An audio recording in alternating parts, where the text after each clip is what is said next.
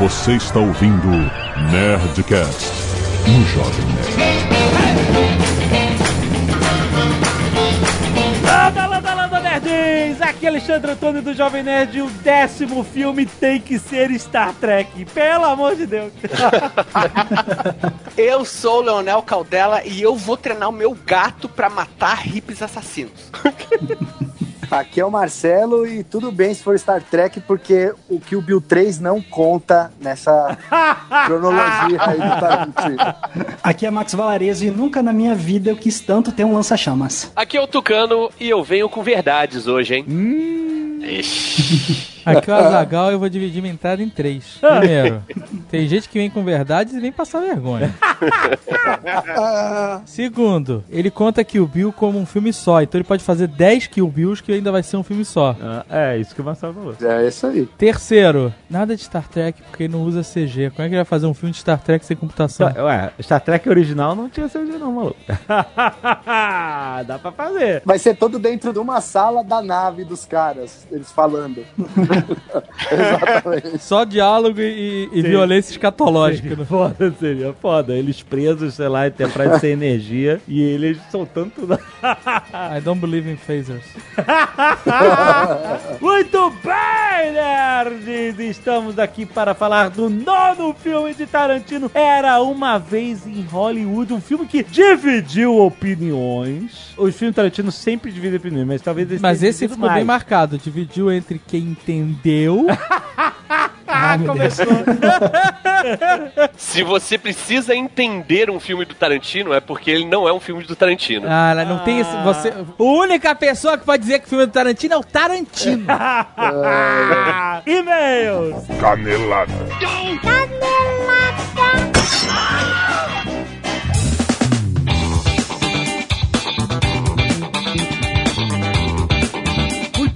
bem, Azaghal, vamos para mais uma semana de e-mails e caneladas ao Nerdcast. Vamos. E hoje, Azagal, quero dar destaque para promoção Use Elo. Azagal, a gente já está falando aqui, não é de hoje para você usar Elo. É o seguinte, promoção cartão Elo. A cada 30 reais em compras com seu cartão Elo no débito ou crédito, você vai ter um número da sorte. E aí vai rolar sorteios com esse número. Você vai concorrer a mil reais por dia, um ano de contas pagas no seu cartão de crédito todo mês. E se além disso, viagens imperdíveis com tudo pago todo mês. Cara, inacreditável. Ó. Você entendeu? Usa o seu cartão Elo. O senhor K precisa disso. O senhor K precisa disso agora.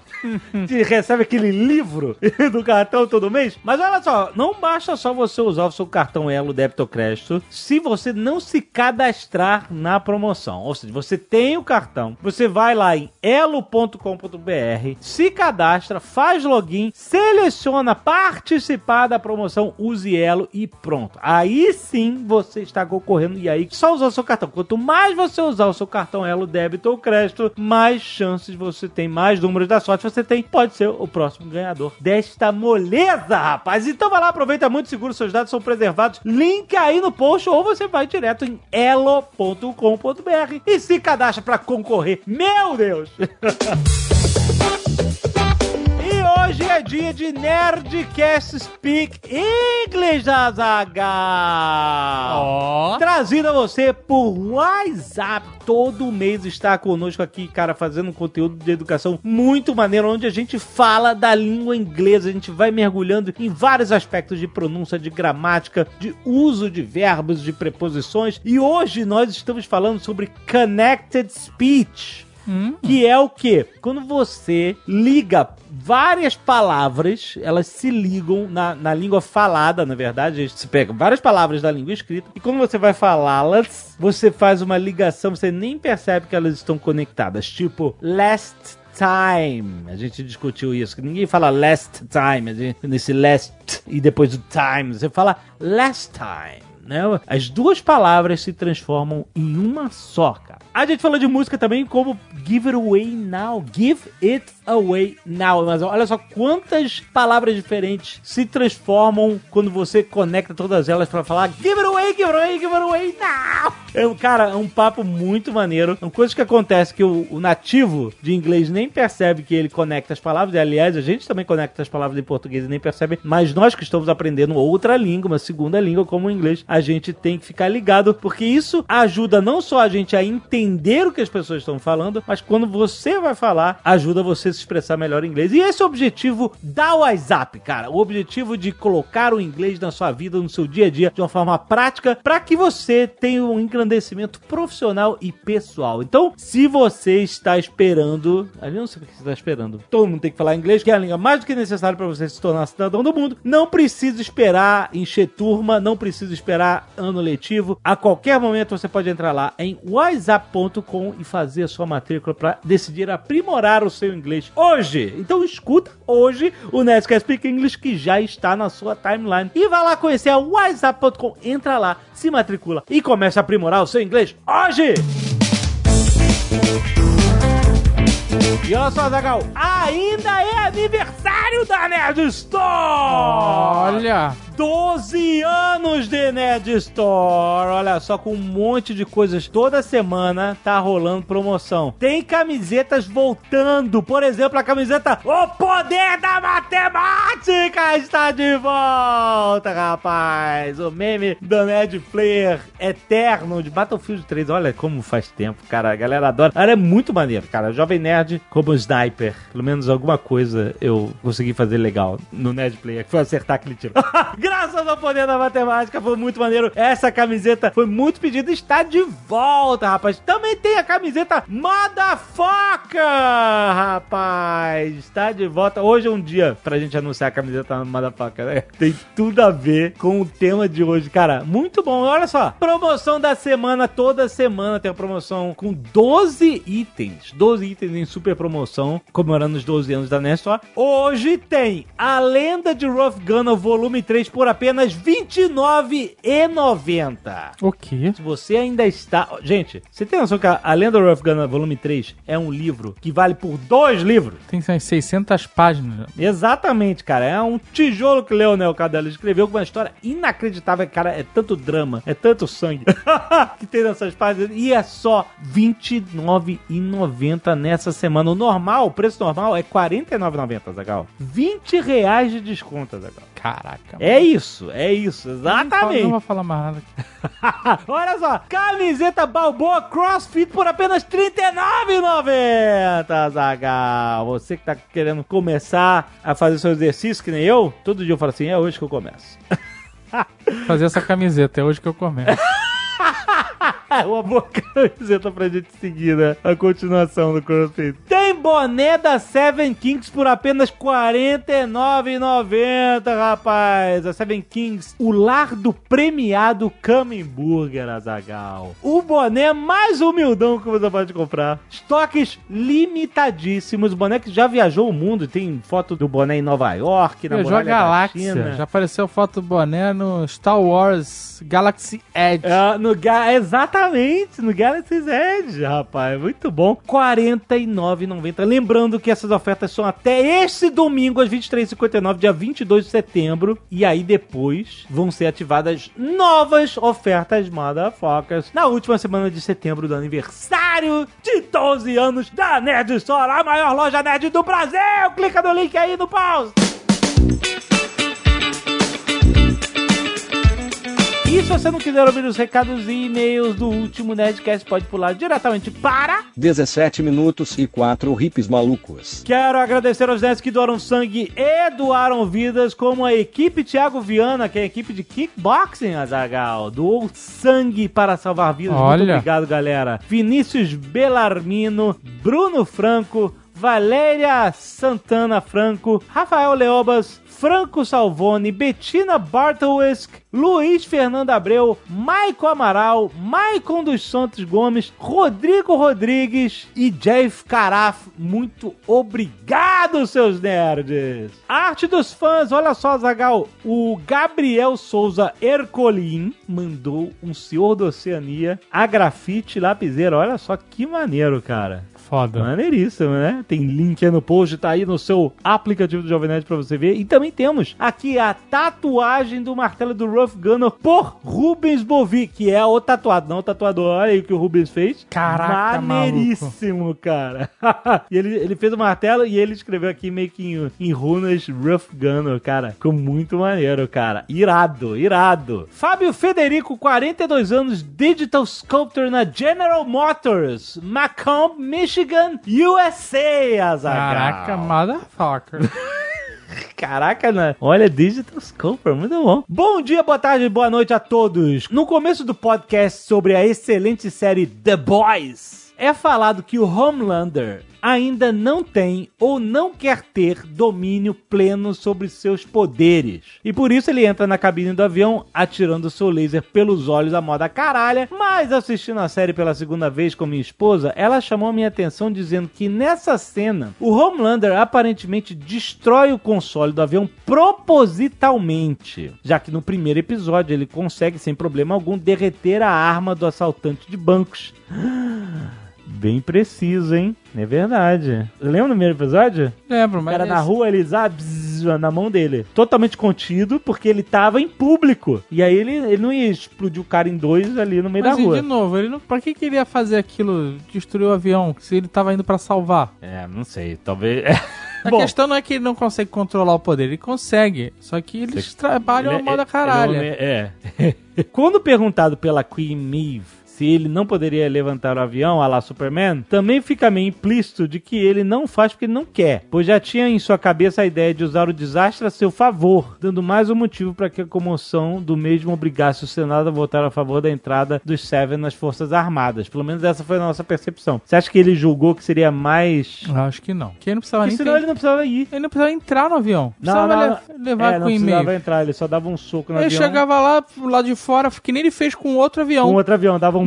Mandava o laser, o avião caía, ele, ah, maldito terrorista. Sabe uma parada que eu fiquei esperando? E ninguém nem ia ver ele, nem ia ter o risco de alguém sobreviver, nem ter aquele drama todo, não faz sentido. Então, mas sabe uma parada que eu fiquei meio esperando acontecer a série toda e não aconteceu depois disso? Acharem a caixa preta do avião. E a caixa preta ia, teria gravado a conversa dele dentro da cabine. Ué, o The Deep deve ter achado a caixa preta. Que ele achou a caixa preta do outro, né? Os destroços do primeiro avião. Ah, eu não lembro, eles falam É, isso? o The Deep acha. Ah, E é o The Deep que acha ter que- mencionado isso. É, talvez fique pra segunda temporada, né? Porque eu falei assim, caraca, vão achar a caixa preta e aí vão descobrir que o cara tava lá, dentro. É, né? isso é a falha aí, que pode expor ele. Pode expor Ainda pode expor na próxima temporada. Exato, né? por isso que não faz muito sentido ele entrar na cabine. Porque o The Deep que acha também o corpo do translúcido, que tava dentro de uma caixa de chumbo. É, verdade. Ele que acha. Então, tá no mar é do The Deep.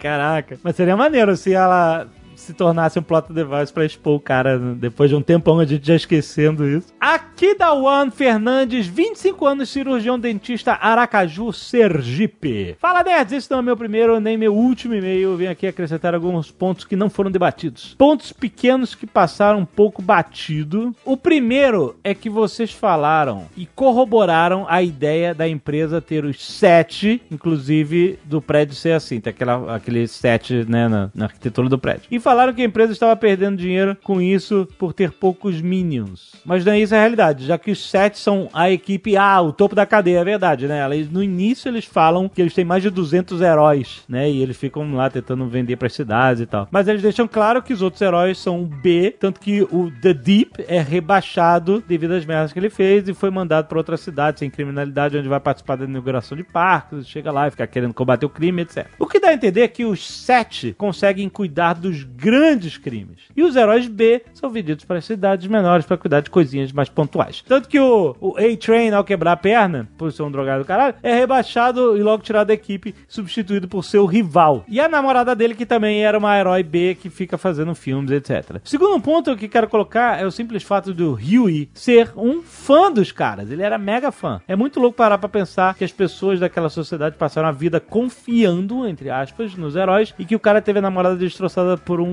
cara que ele era fã. E descobrir que mas, isso... mas isso é mais comum que você pensa. Quanta- a ideia é essa, né? Né? Quantas tá- pessoas você era era- fã Exato. e nossa. tipo, descobrir que seu ídolo é escroto, babaca e. É, tipo o João de Deus aí, cara. Lembra? Parada aí, cara. Eu nunca fui meu ídolo. Não, mas era ídolo de muita gente, era um guru, cara. E uma última menção rosa ao Homelander falando: vocês são os verdadeiros heróis. O cara é muito psicopata. Eu achei que esse ator ficou perfeito no, no papel, cara. Ele. Mandou bem. Tu tirou Você- uma selfie com ele, né? Eu tirei uma selfie com o Homelander, cara. Foi muito inusitado, cara. Ele tava lá na Comic Con, cara. Foi sem querer querendo. É, a gente tava andando na Porque rua. a gente tava na ativação lá do Da Amazon da Prime. Amazon Prime Video. Isso. E aí eles estavam dois- lá, a gente viu eles lá, né, no palco e tal. A Elizabeth Shue sentou na nossa frente, cara. E é nem ninguém, a gente nem se ligou disso. Exato. A gente viu dois episódios lá e tal, foi maneiríssimo. Gente viu eles no palco, né? Isso. E- O Azagal deu um high five no Carl Urban, Foi, ele cara. passou assim no, no corredor, eu tava sentado bem no corredor. Eu. E ele passou dando um high five todo mundo e aí... aí eu falei, ah, por que não? Aí a gente saiu de lá e foi comer, né? A gente foi procurar um lugar pra Foi comer. procurar um ó. lugar pra comer na Quinta Avenida, que é o buchicho, onde fica todo mundo lá. E aí, de repente, para um ônibus e começa a saltar super-herói. É verdade, todo mundo... Saltaram os The Saltou na nossa frente, na nossa Foi frente. louco, cara. E aí, tipo, assim, A gente tava no meio dos caras. a série não tinha estreado. É, eles não Então- são célebres ainda, né? assim. É, exatamente. O, então, o O, pessoal... o, o, o Cal Urban, sim, mas, mas É. o Cal Urban não se Mas mistura. o Homelander- Cal Urban não tava com eles. Não, não tava. É que Mas- o Urban é o The Boys, ele não anda com, com The Seven. Não tinha nenhum The Boys, só tinha os The Seven. Não tinha o The Boys naquele ônibus? Não, Era, era o ônibus da Só Void. tinha, tinha o Translúcido, tinha Starlight, tinha a Elizabeth Shue, que é a vice-presidente lá. Não, mas ela não tava na Night. Tava? Tava, Olha, eu não vi. tava. E tinha o A-Train e tinha O Homelander. o Homelander. É verdade, caraca, o Seven, ele, ele, o, a galera dos The Boys não saíram pra confraternizar com os The Seven. E aí ele estava lá e eu falei, Yo, Homelander! e aí, isso é, cara, tipo... E aí foi, ele foi mega assim. simpático. Foi, foi simpático. Se ele é o escroto, é... É, Só fora das câmeras.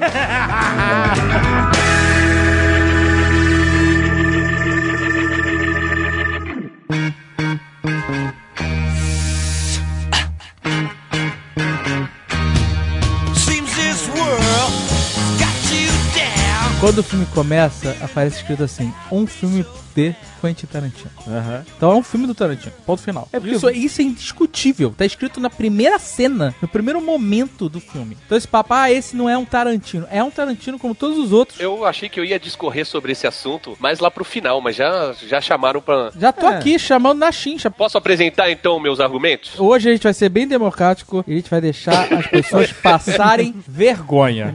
De repente vai começar a falhar, tá ligado? Não, eu faço questão. Você quer passar vergonha? Passa vergonha, cara. Beleza, 1997. Green Day lança um álbum chamado Nimrod. Caraca, Green Day, nossa mãe. O cara vai começar a fazer comparações. Ele realmente. Tucano, assim não vai dar pra te ajudar, hein? Marcelo quer mudar de time, mas você é o time que não gostou do filme. Fica do teu lado lá. Não, eu não. Eu sabia que isso ia acontecer. Ele lançou um álbum chamado Nimrod em 97. A penúltima faixa chamava Good Riddance, mais conhecida como Time of Your Life. Green Day tava vindo de Duke, de Insomniac, que era o revival do punk, assim. Quem não viveu o punk nos anos 70, no comecinho dos anos 80, aquilo era o punk revivendo. De repente tem uma música que é no violão, com violinos e mega lenta. E as pessoas odiaram. Por quê? Aquilo lá não era Green Day. Dá bem, com esse negócio de não era. Tucano, assim, ó. Eu sei que eu não entendo nada de cinema, mas de punk eu entendo um pouco. o duelo dos punks agora. O duelo dos punks. Aí, o TCC do Tucano é punk, hein? O TCC do Tucano ficou me- anos na minha casa. Eu não digo que eu entendo tanto quanto o Tucano, mas vamos tentar. A gente sabe que o Green Day teve álbuns muito bons. O próprio Duke, apesar de ser um pouco comercial demais, ele era bom. O 1039 Smooth Down Slap Hours era um álbum excelente, mas o Green Day sempre foi pop punk. E ele. Tem. Era o sim. punk, é o punk dos anos 90, era isso. Não, concordo, con- mas tu não pode dizer que é o punk dos anos 90, porque a tua banda preferida é punk dos anos 90 e não tem nada de pop, que é Rancid. Tudo bem, mas acontece que você tinha Insomniac, você tinha Duke, que tinham músicas que eram tudo bem pop punk, e depois você teve um Legião Urbana. Não, eu concordo, cara. E eu, eu acho que, inclusive, ficou muito pior o Green Day depois, quando ele foi pro emo sim, e tal. sim, mas eu ainda vou voltar no, no- nessa música. É porque você. A gente tá falando de Tarantino, você não tem argumento pra falar de Tarantino, tá falando de Green Day, um movimento punk. Pablo Picasso. Você pega as obras dele do período azul, período rosa, ele tem umas características, certo? Aí, lá em 1907, ele mudou o estilo dele, foi mais pro cubismo. Hoje ele é mais conhecido pelo cubismo. Quem estava ali no ano de 1907 e viu uma obra do Picasso, do cubismo, falou assim: caraca, isso não é um Picasso. Aham. Fazer uma inserção aqui sobre Picasso, que eu acho que Ah. eu já falei isso pra você, que eu acho até um vacilo. Você, o cara que teve uma doença degenerativa severa, e você está usando esse argumento. Eu acho zoado. O Stephen King, ele é conhecido pelos livros chaproca de terror. Os filhos dele um dia pediram pra ele fazer um- uma história que não fosse de terror, pra contar pra eles. E ele escreveu um livro que se chama Os Olhos do Dragão. Foi o primeiro livro que eu li do Stephen King, inclusive. É uma história de fantasia. Os filhos devem ter odiado porque, apesar de ser uma história de fantasia, ele é meio soturno, meio sinistro. Mas, se eu der esse livro pro Leonel, que é um profundo conhecedor do Stephen King, ler, e eu não falar pra ele que é do Stephen King, talvez ele não descubra que é do Stephen King. Por quê? Não tem as características. Não quer dizer que seja ruim, não quer dizer que eu não vá gostar. A música do Green Day que eu falei, Time of Our Life, hoje em dia eu gosto, toco no violão direto. Eu gosto muito mais, por exemplo, como o Leonel falou, do que as músicas atuais do Green Day que puxaram pro emo.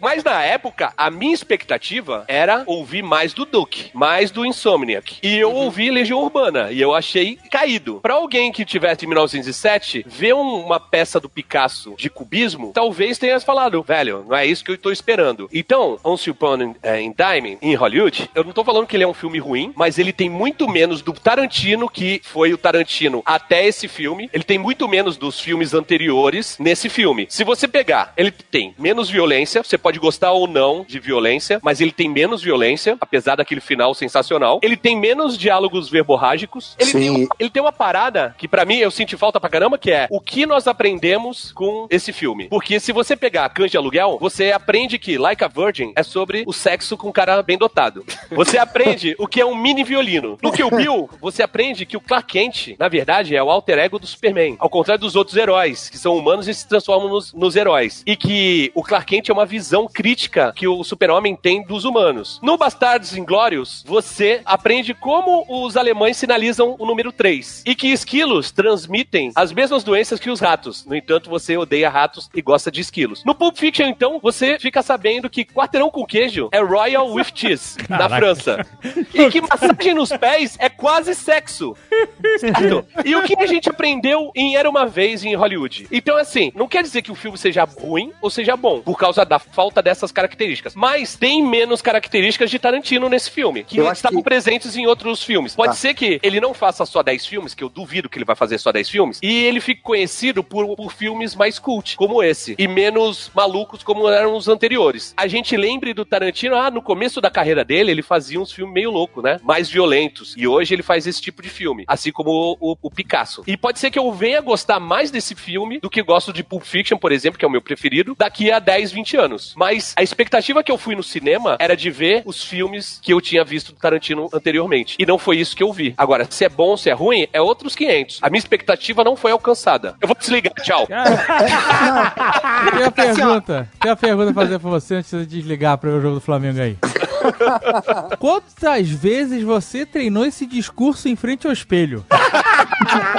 Porque o cara não deixou nem as pessoas interromperem ele pra não perder o fio da meada. E em frente ao espelho era mais legal, porque eu começava com. Tá falando comigo? Tá falando comigo?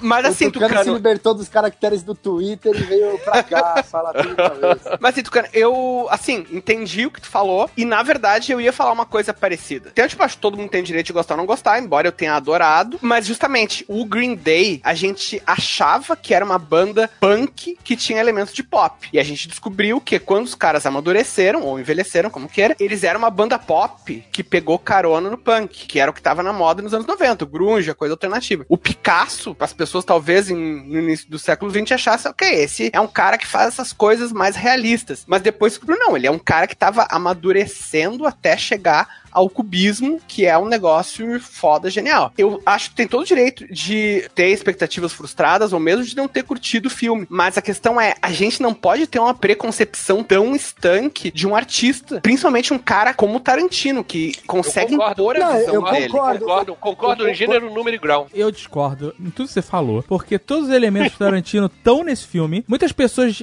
e você argumentou isso inclusive, ah, são duas horas de, de, de punheta, de, de enrolação pra 40 minutos de final. Eu discordo totalmente. Eu assisti o filme três vezes, de fato. Eu, eu gostei tanto que eu não, eu não queria parar de ver. Por mim, eu estaria vendo ele de novo em vez de explicando pra você a porra do filme. O todas as coisas que acontecem no filme, elas estão lá com um propósito específico, apesar de não parecer. Tudo que acontece na história, todos os momentos que a gente vê, todas as, as pequenas coisas, eles estão lá pro resultado final da história. Eles estão lá pra construir os personagens. Não só pra construir os personagens, não, cara. Não a história, os personagens. Não, cara. A história, quando ele mostra Cliff Burton lá em cima do telhado consertando a antena e ele quebra todas as regras, onde ele faz um flashback de meia hora dele lembrando por que, que ele não pode fazer mais eh, ser dublê do cara mais naquele estúdio, porque deu, ele brigou com o Bruce Lee e depois volta, eh, flashback dentro do flashback, aí ele volta e fala assim: "É, faz sentido". E isso tudo aconteceu pra o quê? Pra construir, mostrar pra esse cara como esse cara é fodão, é um cara que brigou de igual pra igual com o Bruce Lee. A gente tá preparado pra isso, mas mostrou outros elementos, como por exemplo, o lança-chamas que tava guardado ali do lado da piscina, despretensiosamente, e que muita gente nem percebeu que ele tava lá e que achou que ele apareceu do nada no final. E não tá, ele tava guardado ali. Tudo tem um motivo. Quando ele tira a camisa, apesar de ser eye candy, Inclusive, eu acho que deveria ser proibido. Um homem, um senhor de 55 anos,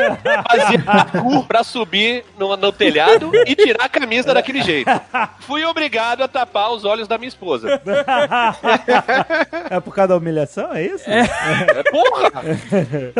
Apesar disso, ele tá mostrando ali todas as cicatrizes que esse cara tem, tu- né? Ele vai contando a história desse personagem, mostrando quem esse cara é, é, sem ter que dizer isso, cara. Isso é tão foda hoje em dia, cara, tão maneiro. Eu tô pegando uma cena que você pode abrir ela, quebrar e, e- e ficar analisando só ela, por exemplo, sabe? De tanta informação que ela te dá pra construir o que vai acontecer lá no final do filme. Que é um cara que já passou por tanta merda que uma situação onde aparecem três malucos, riponga, com arma na, na mão e o cacete, pra ele é o whatever, sabe? Aham. É, o que eu acho, é isso que o Dave falou também, e pegando o que o Tucano disse das coisas que a gente aprende com o Tarantino, uma coisa que eu senti muito nesse filme, e é difícil pra gente que é- adora o Tarantino e vê tantos filmes, é se acostumar, é a questão das coisas que a gente aprendeu. Porque antigamente, nos outros filmes, você sentia o Tarantino falar através dos personagens dele, né? Então aquele negócio do Like a Virgin, por exemplo, aquilo lá é um negócio que ele deve pensar há mil anos e falou, meu, eu vou botar no meu filme. O Oito Odiados tem um discurso também sobre a forca e o carrasco, que quando você tá assistindo o filme, você percebe claramente que é o Tarantino falando através do personagem. Sim. E nesse filme, ao contrário, depois que eu, eu fui analisando, de repente não é tão ruim, é só diferente. Parece que os, os personagens eles têm mais personalidade nesse filme. Parece que eles falam mais por si. Não é o Tarantino que tá falando usando a voz deles, assim, sabe?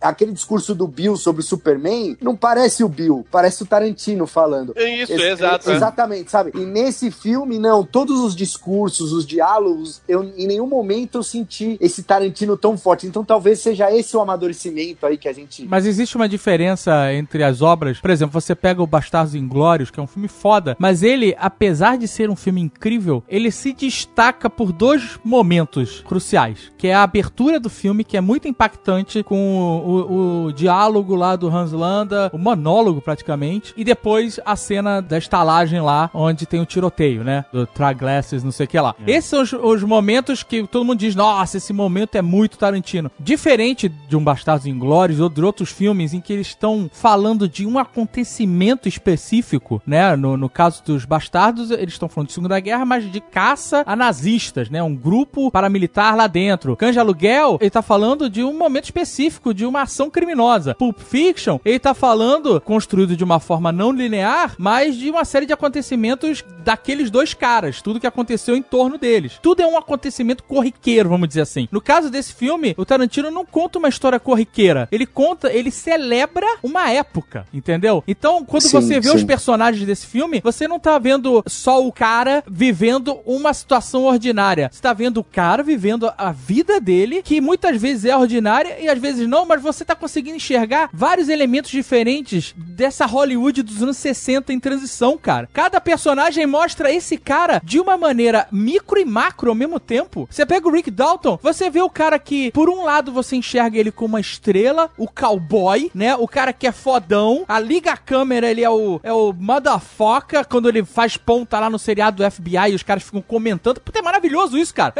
Não é o Tarantino comentando série com os amigos? É, É, igual, o cara fica, ah, esse foi um tiro bom, hein? Ah, gostei deste, dessa cena por trás do vidro quebrado. Ah, você pegou ele de jeito. É muito, cara, é muito maneiro. Ao mesmo tempo que esse cara é um motherfucker eh, quando a câmera tá ligada, ele é um idiota quando a câmera tá desligada, cara. Esse cara, quando gagueja e não consegue falar, Ele gagueja. Ele, Ele gagueja. gagueja. É muito bom, cara. ele chora por qualquer coisa. O cara fala pra ele, ó, puta, tu vai ter que fazer o filme na Itália. O cara sai do restaurante chorando. Ai, minha carreira acabou, eu vou ter que fazer porra de western spaghetti, que é uma merda. Ele começa a chorar e aí o, o Cliff vira pra ele e fala assim: Não chora na frente dos mexicanos. e bota o óculos escuro nele, cara. Porra, cara, como isso não é Tarantino, meu irmão? Só que é muito mais refinado e sutil do que os outros filmes. That was the best acting I've ever seen in my whole life. Eu concordo muito com essa visão do Azagal, porque assim, eu vi o filme duas vezes. Quando eu saí do cinema pela primeira vez, eu de fato eu, eu saí com uma impressão de tipo, velho, o Tarantino se negou a fazer as coisas que ele mais gosta de fazer. Por exemplo, aí a primeira coisa que eu pensei, ah, cara, quase não tem diálogo verborrágico e tal. Só que aí quando eu fui ver pela segunda vez, eu vi que não era exatamente assim. É só que aí o que eu fui perceber é que tem todas as assinaturas do Tarantino estão aí, absolutamente todas, que fizeram ele famoso. Só que ele, de fato, como o Tucano disse, ele não pesa tanto a mão. Então não é como se não tivesse as coisas do Tarantino. Elas estão lá com uma intensidade talvez menor, com uma frequência talvez menor. E, além disso, ele também parece um filme muito diferente, porque o Tarantino experimenta coisas muito diferentes que ele não estava trabalhando muito na filmografia dele antes. Mas assim, só pra falar, por exemplo, eu tava com essa impressão de que não tinha diálogo verborrágico. Aí eu fui ver, pô, toda a cena quando o, o Rick Dalton conhece a menininha lá no set, cara, aquilo é um diálogo super tarantinesco, gigante, com uma personagem com um diálogo super exacerbado e, tipo, e falando coisas que uma criança de 9 anos não falaria. E, tipo, Oito anos. é, 8 anos. E ele acha, e ele acha que ela tem 12, é muito bom. né? Não, e ela falando umas paradas assim que sou meio tipo é, floreio tarantinesco do tipo, ah, porque eu acho que o trabalho de que em inglês é the job of an actor e eu digo actor e não actress porque pra mim a palavra actress não faz o menor sentido. E, tipo, É, é verdade. esse- isso esses é pequenos Tarantino mesmo. Isso é o esses pequenos por desvios assim no meio da fala é muito Tarantino, é. tipo, esses devaneios, né? E toda a construção dessa cena com esse diálogo que revela muito sobre o caráter de cada um, mas ao mesmo tempo colocando essas pitadas de, de humor no meio e Essa menina, cara, é, é, uma, é uma inserção tão cirúrgica nesse filme, É, porque Cara, é é incrível, velho. ela aflora o sentimento do Rick Dalton quando ela tá conversando com ele. E você vê como esse cara era um cara mal acostumado de Hollywood, né? Quando ele encontra com ela, que ele chega ali pra esperar o momento dele, ele é um escroto. Ele é essas celebridades merdas, sabe? Que chega e joga o copo de café no meio do set. e É, joga o é, copo no chão. fodão. Aí ele senta, tipo assim, caraca, que merda, cara. Os caras vão filmar daqui a pouco alguém que vai ter que limpar esse copo É, de bosta aí, sabe? exatamente. Ainda se for um copo da Starbucks, fudeu, né? Que... Fode a produção, maluco. Exato, aí depois ele vai dar uma catarrada na cara da garota, sabe? O cara é todo errado. E aí a garota, ela faz aquela. Eles conversam, e aí quando ela pergunta do livro. E essa garota é a puta que pariu, cara. Que, Que- menina que atriz, foda, que né, atriz, cara? é exato. Até o jeito como ela abre e fecha o livro conforme ela vai conversando é muito foda. E aí ela ela pergunta pra ele o que, que é o livro que ele tá lendo, né? E ele, ah, ele conta e como daqui a pouco o cara começa a chorar desesperadamente porque ele se vê no personagem. Ele começa a falar e ela fala assim: daqui a uns anos vai ser você, né? Exato. Tem uns detalhes muito bons de encenação nessa parte também. Eu não lembro, isso eu, foi alguém que postou no Twitter, eu não tô lembrando quem foi, mas que é um detalhe que eu achei muito massa, que é, o Azagal falou agora de como ela mexe no livro e tal. É só você reparar, cara, você tem a menininha, que é tipo atriz iniciante, você tem aquele marmanjo, a- ator veterano, mas aí tipo, é muito legal o detalhe do tamanho dos livros. Você tem ela com aquele livro gigante, como se fosse um, um volume mon- de monastério, assim, não sei o que, de alguém que tem experiência e culto, e ele tá lá com o livrinho paperback minúsculo, assim, Todo amassado, ele pega o livro de cabeça pra baixo, Isso, depois isso, vira. isso é um signo pra mostrar o quanto ela é gigante ao lado dele. E ele é um cara muito diminuto, não- e- ele tá se sentindo assim, entendeu? E é muito- ela, e ela tá cheia de confiança, entendeu? Cheia de. Ela tá toda Liana Mormont. É, né? Porque, assim, olha, veja só. Veja. É, tá, total. E é muito doido porque ele contracena com os outros caras, né? Aham. E aí ele esquece várias falas. E é muito maneiro porque ele vai te mostrando como funcionava o cinema. Que ele erra e o cara, o diretor, fica... você nem vê o diretor. A câmera não sai do do Leonardo DiCaprio. É,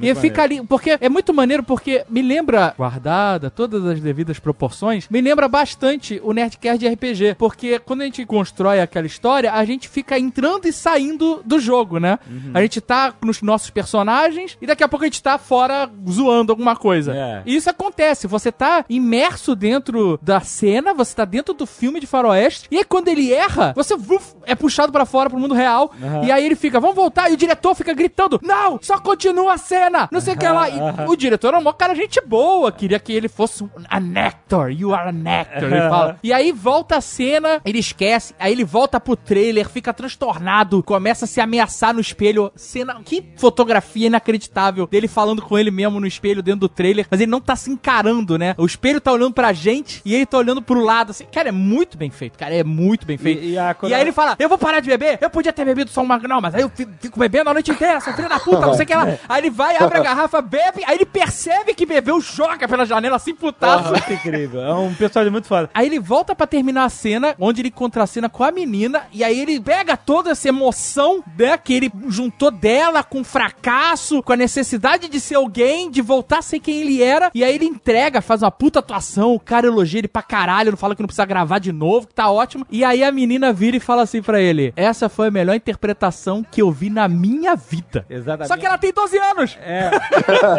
Oito. Oito, oito, oito. É, é oito, é. E pra ele isso tem um puta significado, cara. É, não, é porque é como se assim, ele viu que ela era tão grandiosa. Quando ela fala, essa. Perceba a fala cirúrgica que o Tarantino coloca na boca dela. Essa foi a melhor atuação que eu vi em toda a minha vida. Em toda a minha vida de oito anos, entendeu?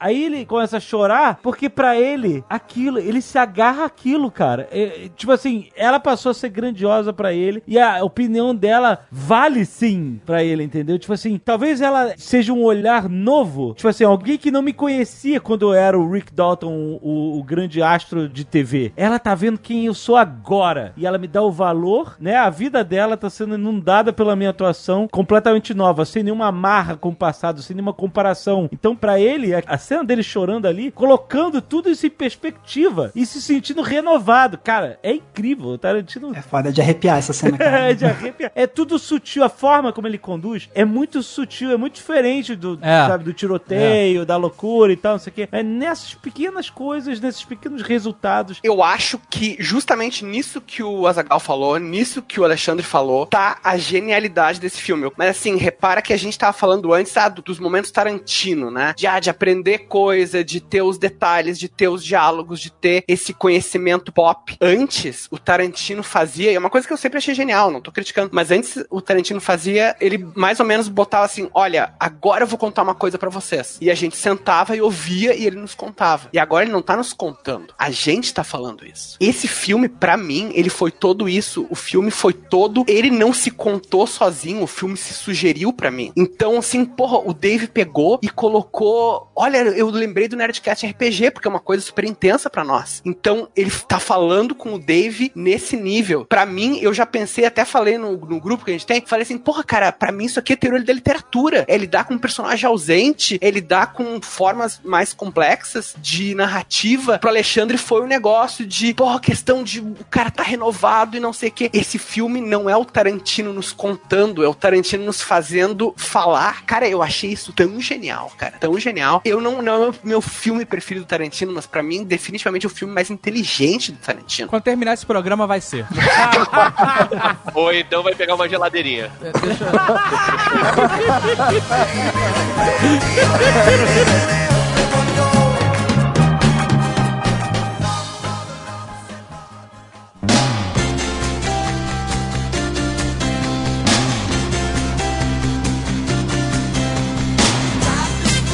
Esse negócio dos detalhes, olha só como ele é sutil e detalhista nesse filme, cara. Nenhum filme do Tarantino é fácil. Por mais que eles sejam, algumas das obras sejam mais é, explícitas, né, no que elas querem dizer, são filmes que você tem que acompanhar. Pulp Fiction, É. você tem que montar a timeline na sua cabeça, é, né?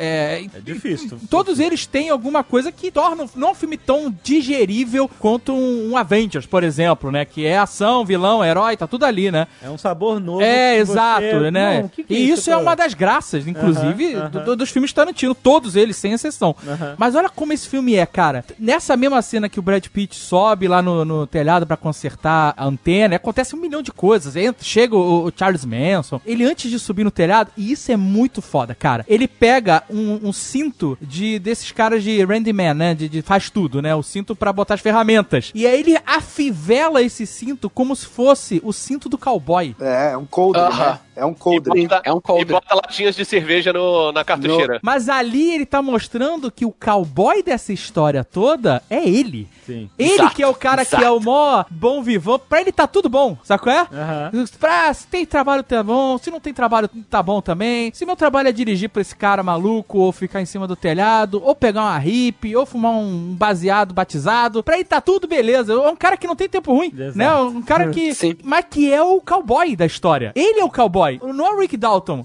É o Cliff, cara. Ele é o cowboy de verdade. O outro é o cowboy só na câmera. E ele é um cara que tem uma vida de merda, né? Porque você vê, quando ele deixa, logo no começo do filme, que ele deixa o Rick Dalton no- na casa dele, na mansão, e ele vai pra casa dele, Ele é o Butch, né? ele mora longe pra caralho, assim, ali de, de Hollywood. Ele mora igual o Butch do Pulp Fiction, lembra? Do Michael Madison. Num trailer, no meio do nada, só faltava ter o túmulo da, da Bride ali no... Ele, ele- ele come qualquer merda e o cachorro tem o pelo li- brilhando. Ele tem um monte de comida de cachorro ali no, no- na prateleira. Ele bota aquela comida e ainda põe a ração. Ou seja, tipo, o cachorro come pra cacete, come muito melhor do que ele mesmo. Ele come lá um macarrãozinho nojento ali, feito na panela Vocês viram, que, vocês viram que a comida pra cachorro é sabor rato? Não, tem vários sabores. Tem rato, raccoon. E é legal como ele mostra ela, ela pesada, né? Porque isso vai reverberar lá no final, né? Outro dia eu comprei um feijão em lata, feijão mexicano em lata, e quando eu tirei era igual. Eu não consegui comer. Mas era saltitante? Saiu, não, não era saltitante, antes fosse. Era, saiu da lata, meu irmão, igual a comida do- da cadela. É que você não tinha fumado o cigarrinho ali dele. Não tinha, não tinha, não valeu, não valeu a pena, mano. É muito maneiro essa cena do cachorro, porque, assim, numa época que a gente tem um milhão de filmes de heróis pra assistir, e a maioria deles são muito fáceis de digerir, é muito foda quando a gente tem um filme que você tem que estar atento, porque tá, tem um milhão de informações naquela cena. O pote do cachorro nunca é lavado. Tem uma crosta nojenta de comida em volta da borda. É, mas esse aqui dá gosto, pô. E sabe, a, a- casa do cara é um acho, o cara apaga o cigarro dentro da panela de, de, de carne moída, sabe? e aí nessa cena que tá mostrando os hábitos dele, a vida dele, ele te diz, esse cachorro é extremamente adestrado. Porque ele fica, olha, eu não quero começar com isso de novo. Você vai começar a chorar? Eu vou jogar fora, eu não quero jogar fora. e aí quando ele faz a comida, o cachorro fica lá babando, segurando, esperando, aí ele faz a própria comida, aí ele senta no sofá pra comer, aí ele faz o... E aí o cachorro vai comer. É. E aí, ele, cara, ele construiu todos esses elementos pra quando isso acontecer no final, tu falar, puta que pariu. Quando ele faz o. E o cachorro ataca o cara, você sabe que é isso que vai acontecer. Sabe, você não tava preparado pra isso, mas você é isso, sabe? Esse cachorro tá pronto pra isso. É muito Aham, foda, cara. aham. Isso é o famoso mostrar e não contar. É, cara. Que, exatamente, cara. Em outros filmes, nem, nem poderiam ser filmes ruins, poderiam ser filmes bons. E o cara ia falar, pô, então, você continua adestrando esse cachorro? Ah, agora eu não preciso mais, Alice, já está muito adestrada. Cara, ele não precisa falar isso só com... tch, tch, Tipo, ele já mostrou pra gente, cara. E a gente entendeu exatamente que a cachorra faz o tudo que ele quer. E vocês se ligaram que tem uma hora que é um cachorro macho, né? Não, é, é fêmea. Não, é Não. uma fêmea. É uma fêmea, Não, não, é? Na história é fêmea. Ah. É Brandy, a Brandy, não é isso? Aham. Isso. Mas tem algumas cenas que é um macho, porque eu e a Bárbara ficamos falando assim, cara, por que, que chamam a Brandy se é um macho? Aí depois eu fui ver, foram usados três cachorros, duas fêmeas e um macho, cada uma com um temperamento diferente pra fazer cada uma das cenas. E aí ele bota o macho e tá pouco se fudendo se aparece as bolas ou não, porque é erro de Ah, continuismo, que nem tem a cena lá do Rick Dalton com o senhor Madri, e o, o cara tá falando com ele e de repente o cara tá de chapéu. Num, num corte seco assim, cara, não, sabe que? Tum, chapéu. sabe, porque era assim, né, no, na, no, no anos 60. Ninguém vai perceber que esse cachorro tem bola, sabe? Importa. Não, inclusive a mansão da Playboy, ela foi comprada nos anos 80, ela não existia na época do filme, né? E É, eu, não eles- sei, eu não sei se foi anos 80, mas foi bem depois do. É, foi, não, foi bem depois. Não, não- naquela época não existia a mansão Playboy. Ele falou: não, eu quero a mansão Playboy no meu filme. E colocou lá e fez aquela cena. Tipo, foda, é o Tarantino, foda-se, entendeu? Sim. Não, cara, porque o nome do filme te diz que a história não é verídica. Ela se apoia em fatos verídicos, inclusive essa é uma, uma questão, porque você, pra entender e absorver esse filme, você tem que saber o que aconteceu com a Sharon Tate, porque senão a história realmente não faz sentido que você. saber. É, e é, esse é um dos problemas do filme pra mim, assim, porque não é uma história que todo mundo conhece, não é igual o nazismo e Segunda Guerra, entendeu? Que você pode mudar o final. Mas é o mesmo contexto. Você tem que saber a diferença da história real pra essa, pra você sacar. Entendeu? Eu sei, mas mesmo que, ah, mas todo mundo sabe que o Hitler não morreu daquele, daquele jeito. Ok, mas é o mesmo contexto de você ter que sacar e tipo assim. Ô, Alexandre, Não, o que ele tá não. falando é que todo mundo sabe que nazistas são maus, todo mundo sabe Exato. que o Hitler é, não morreu daquela forma, mas pouca gente, fora dos Estados Unidos principalmente, sabem que a Sharon Tate foi assassinada. Sequer sabem quem é a Sharon Tate. Exato, exato. Eu mesmo vi um filme, uma amiga minha que tava comigo no cinema, ela não sabia quem era Sharon Tate. Aí eu, eu contei pra ela antes do filme começar, é, ajudar a fazer algum sentido isso, os hippies indo no final, aceita Charles Manson. Então, assim, ela não sabia nada. É, a Então- pessoa realmente precisa dessa informação. Nos Estados Unidos, isso é faz parte da cultura. É, a cultura pop, né? Por mais bizarro que possa parecer, né? Da cultura Sim. pop e, além do mais, porque o, o- o Charles Manson morreu faz pouquíssimo tempo. Sim. Faz, eu acho que no- dois anos. Faz dois anos, é, dois anos. Se esse filme tem um problema, de fato, é esse, que a pessoa precisa ter esse conhecimento prévio, porque assim, quando você tá vendo o filme, e eh, quando ele foi exibir o filme lá em Cannes, o pessoal criticou que a Margot Robbie não fala, quase não fala e tal, mas cara, é muito pequenismo do crítico querer puxar esse tipo de argumento, parece que o cara não viu o filme, porque o personagem dela, ele tem uma função, cara, ela tá vivendo o sonho, Isso. o sonho americano, praticamente, sabe? o sonho de sucesso. Todo mundo tá muito bem no, no filme de Ela é interpretação. inocência mas os três época, né? estão É estão uma coisa, cara. é uma coisa assim fora do normal, assim, muito além. Cara, o Leonardo DiCaprio é a melhor atuação A- dele, na a minha Margot- opinião, de a- longe, assim. A Margot Robbie, se você pegar a mulher fatal do Lobo de Wall Street, a maluca do, da Arlequina e a Sharon Tate, são pessoas completamente diferentes. É. Sim. E você compra a ideia. Você compra a ideia da menina deslumbrada, que, tipo, que vivendo o sonho. Insegura também, muito e- insegura, né? Insegura, que você vê isso na, na cena do No cinema. É, é. É. E good vibes pra caralho, né, velho? E essa é a parada, ele tá te mostrando que essa, essa pessoa tá no, no auge, né? Super jovem, bonita, com talento, fazendo sucesso, casada, grávida, sabe? Tá tudo no certo, tem um Porsche, dá carona pra hippie, gente boa, sabe? Tá tudo bem. É uma vida que, puta, todo mundo, sabe? Todo mundo queria ter uma vida dessa, sabe? Morar mansão em Hollywood, participar de festas, comer comida mexicana, é, sabe? Tudo que todo mundo quer fazer. E aí isso vai te dando uma agonia foda, porque você sabe qual é o fim dessa mulher, sabe? Então, cara. É, você isso tem que saber Você, qual é o você É, sabe, pra é você, você se- sabe. É, não, então, mas pra você ter a experiência completa, você tem que estar vendo o filme com essa angústia, entendeu? Você tá sabendo que a Sharon Tate Exato, exato. f- foi assassinada, grávida, por essa seita de malucos e eh, liderados pelo Charles Manson. Não passou Não. pela cabeça de vocês nenhum momento que, o- que no final ela não ia morrer? Não, claro. Ah, sim. Quando esse filme foi anunciado, eu tinha certeza que ele ia distorcer completamente o final, como ele fez nos Bastardos Inglórios. Eu não- eu Eu não não, sabia, sabia eu não- exatamente eu não me- como, mas eu falei, cara, o final, esse cara, ele vai, sei lá, matar o Charles Manson.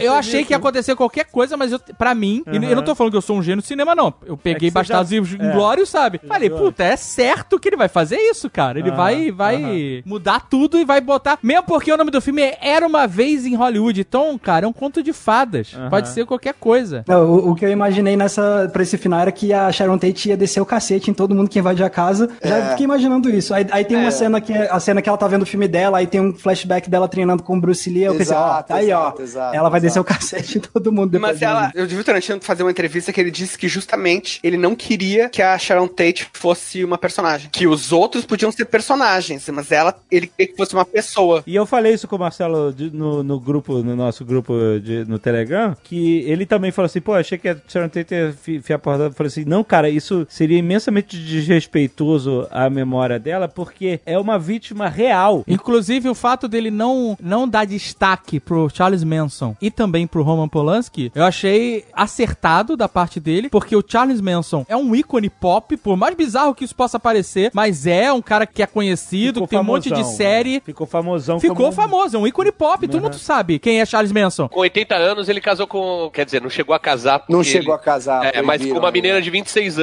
É, é, cara, pouca gente hoje sabe quem é Sharon Tate. Mas quase todo mundo já ouviu falar de Charles Manson, cara. Todo mundo. Tem um milhão de seriados com o cara. Tem filme com o cara. Ele já era uma figura bizarra, tinha suasca é, tatuada na testa. E o Axel Rose, o Axel Rose também. Não era tatuada, não era, era, não era no esquema do... Uma cicatriz? Era carved. Era carved, era, era no esquema do Tarantino mesmo, do Cicatriz. Bastardos e Glórias. No esquema Tarantino. Caraca, ainda tem isso, né? E era o cara que na prisão recebia milhares de cartas de É fãs. bizarro. Ele virou um popstar mesmo. Exato, é- o que é muito bizarro. E o outro era um pedófilo. Exato, e ele não botar o holofote nesses caras, sabe? O Roman Polanski. que você É. Cara, eu achei isso muito legal. Tipo, eu achei que é o, o Tarantino. Comecei a pensar muito sobre isso. Tipo, o fato dele não dar muito holofote pro Manson, o fato dele se recusar a recontar o assassinato e tirar o foco disso tudo. Eu fiquei pensando, cara, é muito legal porque pô, o Tarantino é esse cara que ficou famoso por fazer o, pegar a violência e transformar num espetáculo, né? Mas achei muito legal ele, ele é como se ele estivesse falando assim, ó, esse, essa violência aqui já, já virou espetáculo demais na vida real. Isso aqui não merece ser mais espetáculo. Se for pra ter violência que é espetáculo, que seja com os meus personagens, com a minha história, com a galera, tipo, queimando vivo numa casa e essas É, coisas. a- Então eu achei uma posição muito clara, assim, reais, dele. Né? O, o Tex, as meninas, eles existem, eles foram realmente eles que Sim. foram lá assassinar Sim. a E o- Sharon Tate. E o Buffy, ele não é um personagem real, mas ele é baseado num cara que foi assassinado também pela família Manson. O Buff, o É o Donald, é o Donald Shee.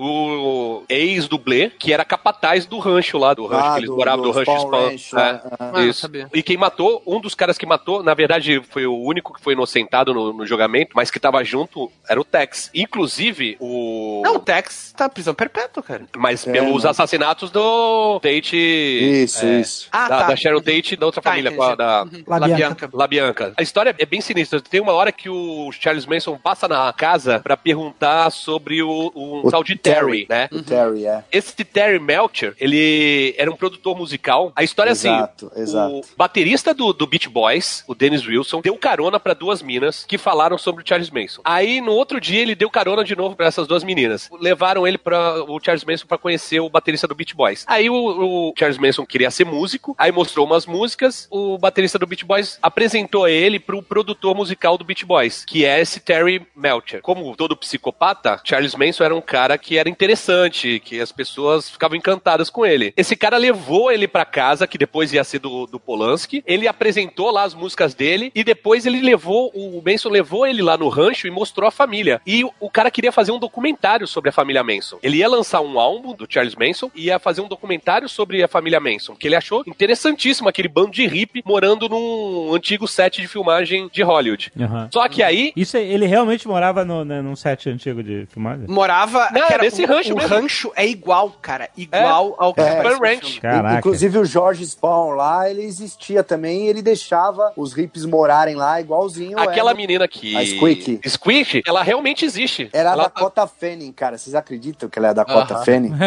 É a primeira vez que eu vi. Eu fiquei, quem é da Cota Fanning nesse filme? Aí eu, what?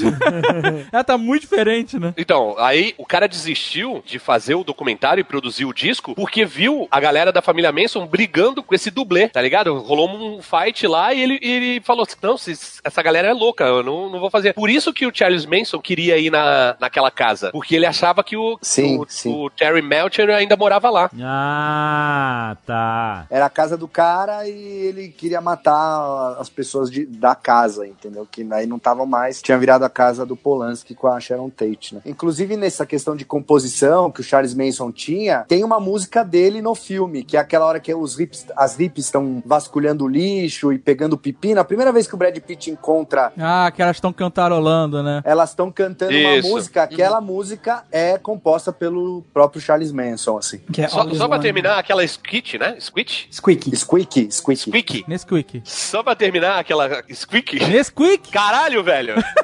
Só pra terminar aquela squeak, ela tentou matar o Gerald Ford, o presidente dos Estados Unidos. Caralho! Caralho! Ela ficou a um metro do Gerald Ford, puxou a arma e ela só não conseguiu matar ele porque ela tava com a arma carregada, a pistola carregada, mas não tinha bala na agulha. E aí demorou pra ela conseguir atirar, os- chegaram os caras do serviço secreto e pularam em cima dela e ela foi presa. Prisão perpétua, que era a pena pra tentar matar o presidente.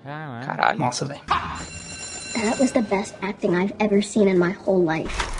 Tem uma coisa que a gente lida muito na literatura, que é em toda narrativa, que é a intertextualidade. Intertextualidade é assim, por exemplo, se eu coloco, sei lá, digamos, detetive, que o nome do detetive é Sherlock. Tu sabe que isso tem um significado, mesmo que eu nunca fale. Sabe, tipo, sei lá, se roubam um pão dentro da minha casa e o nome do meu personagem é Sherlock. Tipo, tu sabe que isso tem toda uma carga. A gente é convidado a completar as lacunas da história com o conhecimento que a gente tem sobre o caso do caso Tate LaBianca. E eu achei isso, na verdade, um, um ponto muito positivo do filme, porque a gente tem um contraste, primeiro um contraste muito grande, porque o filme é quase todo, ele é, é good vibes, assim, né? Que o a Sharon Tate curtindo a vida, o Cliff ali sendo foda em tudo, o Rick Dalton tá, ele tá na merda, mas ele tá sempre tentando e É, assim, é o, é o problema de um milionário, né? o cara, o cara é É, milionário, mora em Hollywood, mas tá cheio de problema, né? E, inclusive, cara, quando o Cliff tá no rancho, tu pensa, porra, vai acontecer alguma coisa ruim, não. Pá, mas eles estão trancando aquele velho, eles mataram o velho. Não, não, tá tranquilo. Para um minuto, para um minuto. Essa cena tem que parar pra falar dela. E a gente tem um contraste, cara, uma tensão com o que a gente sabe. A gente participou do filme, cara. Eu achei isso tão foda, meu. Porque tu não tá passivo, tu tá participando, tu tem a tua atenção, tu tá tentando todo momento que essa atenção seja satisfeita, que aconteça alguma coisa ruim, e o filme te nega isso o tempo todo. E ele faz intertextualidade com a vida, cara. Isso eu achei uma das coisas, assim, uma das coisas mais fodas que o Tarantino já fez, sabe? Lá junto com o Hitler sendo morto e com o Hans Landa fazendo o discurso dele, cara. Essa cena do rancho, que eu nem sabia que tinha um dublê que foi assassinado lá. Cara, essa cena é- eu achei tão incrível, tão incrível. Tipo assim, essa cena pra mim hoje é o ápice do Tarantino. Quando eu vi a primeira vez, eu tive vontade de falar assim, levantar no meio do cinema e falar assim: volta aí rapidinho pra gente ver de novo.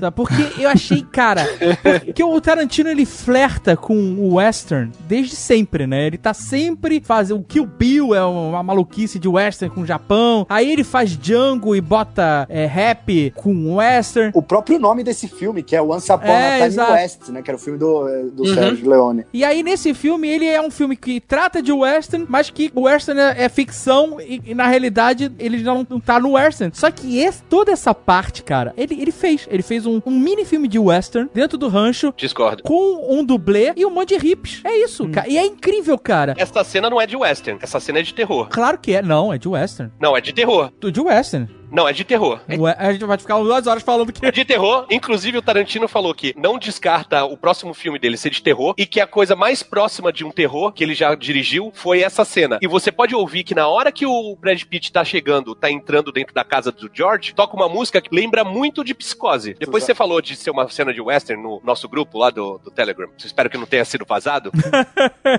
eu fui assistir de novo, que eu falei, pô, legal isso aí. Eu não tinha sacado. E eu prestei bastante atenção. Eu falei, é uma cena de muito terror. É muito suspense, é muito elementos de terror. Na parte da casa. Na parte da casa eu concordo. Mas a parte fora da casa não, é um western, cara. Todos os elementos de western e sem os cowboys. É isso que é o mais louco. Ele chega no lugar, aí junta aquela galera da cidade pra ver o forasteiro, né? Cara, é totalmente. Aí o forasteiro, que é o, o Lone Ranger lá, é, a galera fala: ah, o velho não tá dormindo. Ele, não, mas eu vou checar mesmo assim, sabe? Porque eu que faço a minha lei. Mostra, ele vai andando e a câmera vai acompanhando assim a cidade de Velho Oeste, com todo mundo olhando pra ele, É. reprovando, sabe? E aí quando ele sai depois, quando ele, ele entra na casa, mas depois ele sai da casa, e aí tem aquele ângulo que mostra por trás da Pussy, né? E, e mostra as pernas dele com ele ao fundo, totalmente um western, e a câmera vai subindo. E aí ele confronta o outro maluco e vem o cowboy cavalgando atrás dele pra pegar ele. Pô, cara, é tudo, de tudo de western, só que não tem o duelo de fato, não tem a, a arma, não se saca a arma, é, e não tem os cowboys, e, né? Só tem um, um bando de hippie, a maioria mulheres e o cara, né? Essa parada eu achei muito emblemática do Tex vindo de cavalo e ele indo embora de carro. Irado. É, Essa Tipo, ele deixando o Velho Oeste pra trás, tá ligado? É, exato, exatamente. Se o Velho Oeste não tem chance quanto o mundo moderno. Essa parte fora da casa também você tem que dar um valor aí pro cenário, que é um cenário de western. Porque se for ver, a primeira cena de Inglourious Bastard também é, é um mega western Sim, sim. no meio da França na Segunda Guerra Mundial. Não, com certeza. Agora, tem umas partes muito maneiras que é quando ele, ele deu carona pra mulher lá, pra Pussy, né? E aí a, a dona lá do rancho, capataz do rancho, manda um Ah, obrigado por trazer. Ah, we love Pussy. Aí ele, yes, we do. ver pussy. Pra mim, o elemento do Tarantino clássico é, é essa cena, a construção da tensão, né? Sempre tem uma cena super emblemática que tem essa construção de tensão. E ele, Não esse basta- filme é o filme de quebrar a expectativa, né? É, não, é totalmente. Exato. É a cena que eu chamo de a cena que vai dar merda. Tipo, no, no Bastardos Inglórios tem isso duas vezes, no início do filme, na cena da taverna, que vai construindo, construindo, atenção, atenção. E você fala assim, vai dar merda, vai dar merda, vai dar merda. Aí dá sempre uma merda, filha da puta. No Django você tem a cena do jantar, né? A cena do jantar que você acha que vai dar merda, vai dar merda, vai dar merda. E aí acaba, né, terminando dando aquela merda de lá. Dando uma merda foda. Exato. Dá merda. E aí, quando começou essa cena, tipo, cadê o cara? Ah, tá dormindo. Tá dormindo. Ah, não sei o Ah, que. ele tá Aí- cego agora. Tá Só cego. pra ser... Aí, aí o cara, vou lá. Aí, ó, sai todo mundo. Eu Não, vou- não, a mulher fica. Primeiro ela fica assim: quem chegou? Aham. Ah, chegou um cara de camisa florida aí, com a Pussy. Ah, tá tudo bem, eles estão conversando com ele. E o cara da camisa florida. É tipo, ela vai criando essa tensão, né? Exato, né? De esse cara não pode chegar perto dessa casa. Essa casa. E aí, quando ele vai, ela manda todo mundo embora. Ela fala assim: eu vou cuidar dessa porra aqui. É, super badass. Ela tá badass o tempo todo. E, tipo assim, a cena, ele usou um elemento tão claro como uma mentira absurda. Tipo assim, cadê o. É um monte de hippie maluco morando num cenário de Hollywood que um cara era Oeste. dono e o cara tá descansando e, e ele não pode ver o cara. E, tipo assim, você vê que isso é uma mentira absurda e você vai vendo que cada vez que ele se aproxima mais da casa, você vai ver a merda que vai. Vai dar merda, vai dar merda, vai dar. A encenação dessa parte é foda, porque se você olhar, por exemplo, a atenção não tá só no- nos eventos que vão acontecendo no roteiro, mas a forma como ele filma total, né? Tipo, É. a parte que ele chega na porta e ele tá encarando a Squeak do outro lado da porta, tipo, o jeito que ele fica enquadrando, ele usa aquilo que o pessoal que se chama, né, de ângulo holandês, que é quando você pega a câmera e deixa ela um pouquinho torta assim pro lado, que fica um, um- um ângulo meio diagonal, que é um ângulo, tipo, super clássico pra criar tensão, É, essas coisas assim. E é o ângulo que ele mais usa nessa troca entre a Squeak e o, e o Cliff, entre a porta, e aí, tipo, a forma como a, a, a Dakota Fanning atua nessa parte também é fantástica, porque ela tá, tipo, com cara de má mesmo, assim, tipo, e você fica pensando, ela tá realmente querendo intimidar a parada, porque ela, o, o Rick até, tipo, fala assim, ó, isso aqui, essa telinha aqui não vai me impedir, ele dá um peteleco assim forte e ela não pisca, cara. É, e você acha que ela tá totalmente no controle da situação. E é que muito- ele vai virar as costas e vai morrer, vai tomar tiro, não sei o quê. Mas se liga como aquela afirmação de que a ficção tem que ser mais verídica do que a realidade, porque aquilo é verdade. É. O- a família Manson foi morar realmente lá, botaram uma hippie pra ficar cuidando e transando com, Com o velho, é. Pro Exato. velho, pro velho deixar eles ficarem lá, sacou? É tudo verdade. Só que parece uma mentira foda. E aí tu fala assim, caralho, isso não pode ser verdade. Não, e aí o mais louco é que ele cria toda essa situação maluca, né? Em que ela fala, ah, ele tá dormindo, aí, mas então eu vou acordar ele. Não, mas ele, se ele acordar, ele vai cochilar de noite a gente gosta de assistir FBI juntos. Eu fico puta se assiste é, é, FBI. E aí ele, ah, mas eu vou ver mesmo assim. Aí ela, então tá bom. Aí ela abre a porta assim, né? E quando ele entra, tá todo mundo lá de fora olhando pra Olhando, ele. tipo, né? E aí ele entra, vai no quarto, aí a tensão aumenta pra caralho. Caralho, será que o cara tá morto? Será que a gente vai ver, tipo, psicose, tá? O corpo do velho? É. né? Eu não, tá o velho dormindo, ele acorda, realmente, ele tava tirando a soneca porque ele ia ver o seriado, E porque ela transou com ele é, de manhã e, e tal. porque se E ele ele, é cego mesmo. ele é cego, e se ele não cochila de tarde, ele dorme à noite, e ela fica puta, e ele pergunta assim, ah, mas ela fica puta contigo, ela faz o quê, né? Esperando que ele vá falar fala que bate, ele. Ah, eu não, só não quero deixar ela chateada. É muito... Uma quebra de expectativa que eu falo assim, eu não acredito, cara. E ao mesmo tempo Então- parece que é frustrante, mas tipo assim, é maneiro porque o, o cara tá te oferecendo uma coisa nova. É, exato. Ele tá brincando com o próprio estilo dele, cara. Eu acho Cara, que ele esse tá é o a ponto, todo momento cara. negando pra gente o esperado, negando É. ele- a tensão do filme. Claro, tem todos esses elementos cinematográficos. Ela vem de a gente, eh, de ironia dramática. A gente sabe o que tá acontecendo, os personagens não sabem, mas ao mesmo tempo a gente fica se duvidando o tempo todo porque tá tudo dando certo. E a gente, É. peraí, como, como assim? Mas isso aí é uma coisa sinistra. Eu tô tenso porque eu sei, porque eu sei que tá chegando. Tá, Mas- porra, é novembro? Como assim? Já vai, vai chegar, vai chegar os hippies. E daí, não, tá tudo certo, cara. Tá ensolarado. Os caras estão fazendo filme na Itália, sabe? Tipo, o velhinho tá dormindo e transando. Meu, porra! Cara, isso, velho, vai te deixando numa tensão. E- Mas e é isso e também, acho que a cria. prova, que é assim, eu entendi assim, pelo menos principalmente depois da segunda vez que eu vi, que esse é o filme mais de comédia do Tarantino. Eu não sei, posso estar falando uma merda gigante aqui, mas eu entendi como Não, filme com mais de comédia. certeza. Porque assim, essa cena, depois de toda a tensão que foi criada, que a gente tá com o cu na mão pelo que vai acontecer, ela termina em comédia. Você Aham. dá risada da situação ali, o velho tá, não Sim. sabe quem que é o Cliff. Mas- E acho que é isso, essa quebra de expectativa e você entender que o filme é uma comédia. Por exemplo, aquela cena que a gente já falou do Rick Dalton puto ali no trailer, é uma comédia também. Você dá risada dele gaguejando lá, "Du, du, du, du, du, fuck, não sei o quê. Então, e aquela hora que a menina fala também, ah, é a melhor atuação da minha vida, tem a mensagem que o Alexandre falou, mas assim, também é uma piada, porque a vida dela tem oito anos, sabe? Ah, tipo, então, todos esses detalhes do, Não, desse filme, eles trazem certeza. uma comédia que eu, pelo menos, não tava esperando. E talvez daí que a gente saia frustrado, pelo menos na primeira vez que eu vi, eu saí um pouco frustrado com isso. Por exemplo, nessa cena, eu queria que tivesse acontecido alguma coisa sinistra. Não foi isso que ele me deu. Mas tudo bem, tipo, ele queria Mas, me dar ah, isso. É um filme que tem mais humor e menos violência. Exato. Então, era exatamente isso que eu ia comentar. Eu, eu não acho que é necessariamente o filme que tem mais comédia. Eu acho que todos os filmes do Tarantino sempre têm meio que o mesmo nível de comédia, só que eles meio que acabam sendo contraponto do, Da violência. risada com o choque da violência. É, e como isso. esse filme tem muita men muito menos violência, o impacto da comédia acho que acaba sendo mai- maior mesmo, sabe? Exato, exato. Cara, tudo bem que é uma coisa que não vale mais uh, 100%, mas a concepção clássica de comédia é uma história que lida com pessoas comuns e não nobres, e uma história que termina melhor do que começou. Por isso que. Divina Comédia é uma comédia, é porque ela começa no inferno e termina no céu. E o, o Era Uma Vez em Hollywood começa o cara na merda e tu achando que vai chegar os hippies do Charles Manson e matar todo mundo, e acaba que ninguém matou ninguém, e o cara tá lá com a- a portas abertas pra casa do Roman Polanski e, e provavelmente ele vai ter uma renascença como ator. Com Exato. certeza, com A certeza. gente tem um instinto do que, que é alegre, do que, que é pra cima, né? Do que é comédia. E, embora, claro, hoje em dia, milhares de anos depois, a gente tem essa comédia uh, humor negro, milhares de tipos de comédia. Eu acho que ressoa com alguma coisa meio fundamental. A gente tem um filme que meio que só vai pra cima. Os personagens só, quase só têm sucessos. Os contratempos que eles têm, eles conseguem vencer. E tem uma coisa que é, é um negócio muito. que empatiza muito com o público, que os personagens falam um objetivo e cumprem, sabe? A Sharon Tate, ela diz: Eu vou ver o meu filme pra ver se eu tô bem. E ela vai ver o filme e ela tá bem. E as pessoas gostam. Essa Enfim. cena é muito boa. Muito bom. né? Sabe? Isso é uma coisa, é instintiva nossa, é uma coisa inerente que vai nos deixando um clima pra cima, pra cima, e ao mesmo tempo tem a tensão que a gente conhece, mas a tensão nunca é satisfeita. Então eu acho que tem uma questão de comédia mesmo no filme, mas num jeito até mais visceral, cara. That was the best acting I've ever seen in my whole life.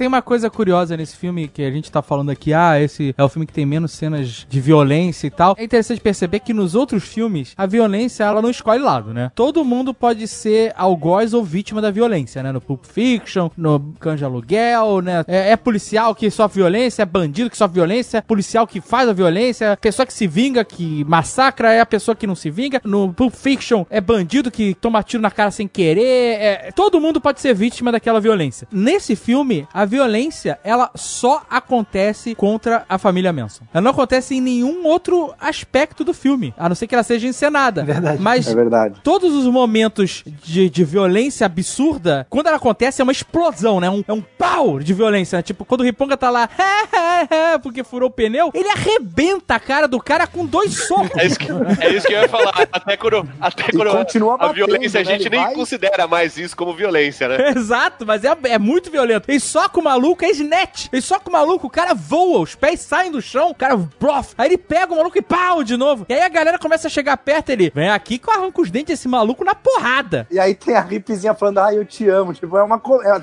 Nesse É. momento ele insere um quê de comédia também, né? Porque você dá risada dela. Pô, o cara tá tomando uma surra, mas o Rip, ah, eu te amo, eu te amo. É muito bom. E até quando ele briga com o Bruce Lee, é muito diferente, né? Não é uma parada sinistra que eles vão se matar e, sabe? É, é, é só pra mostrar o nível dos dois. É muito diferente da violência que acontece quando ele tá com a família Manson, né? Mas, de novo, é, é muito humor, né? Bastante humor. Então, mas todos os filmes do Tarantino têm humor. No Pulp Fiction, quando o cara tá o Jules e, e o Vincent Vega no carro, e aí o cara explode a cabeça do Marvin lá no, no banco de trás, é- essa cena, nego dá risada, é uma parada É. absurda. O Samuel Jackson fica com os miolos do cara no cabelo, tudo cagado, e os caras ficam, caralho, meu irmão, o que que você fez? E ele, manda fogo. Eu não sei como é que foi no cinema que vocês foram ver, mas a cena final, que é uma violência é, abissal, tava todo mundo rindo muito, Ah, velho. a minha sala tá Todo mundo rindo, Tá bom cara. de tanto rir, cara, todo mundo. O humor dele do absurdo. Porque ele te dá uma catarse, cara. É. Porque a gente que entende, a gente que entende não, que sabe o que aconteceu, a gente se sente vingado, sabe? Porra, filhos da puta, tem que se fuder mesmo, sabe? Sim, e eles não conseguem nada, nada. Eles dizem, ah, não, mas vamos, vamos tentar agredir essa pessoa. Não, cara, caralho. A gente não vai tomar nenhum arranhão e vocês vão morrer horrível. I'm the son of a loving man.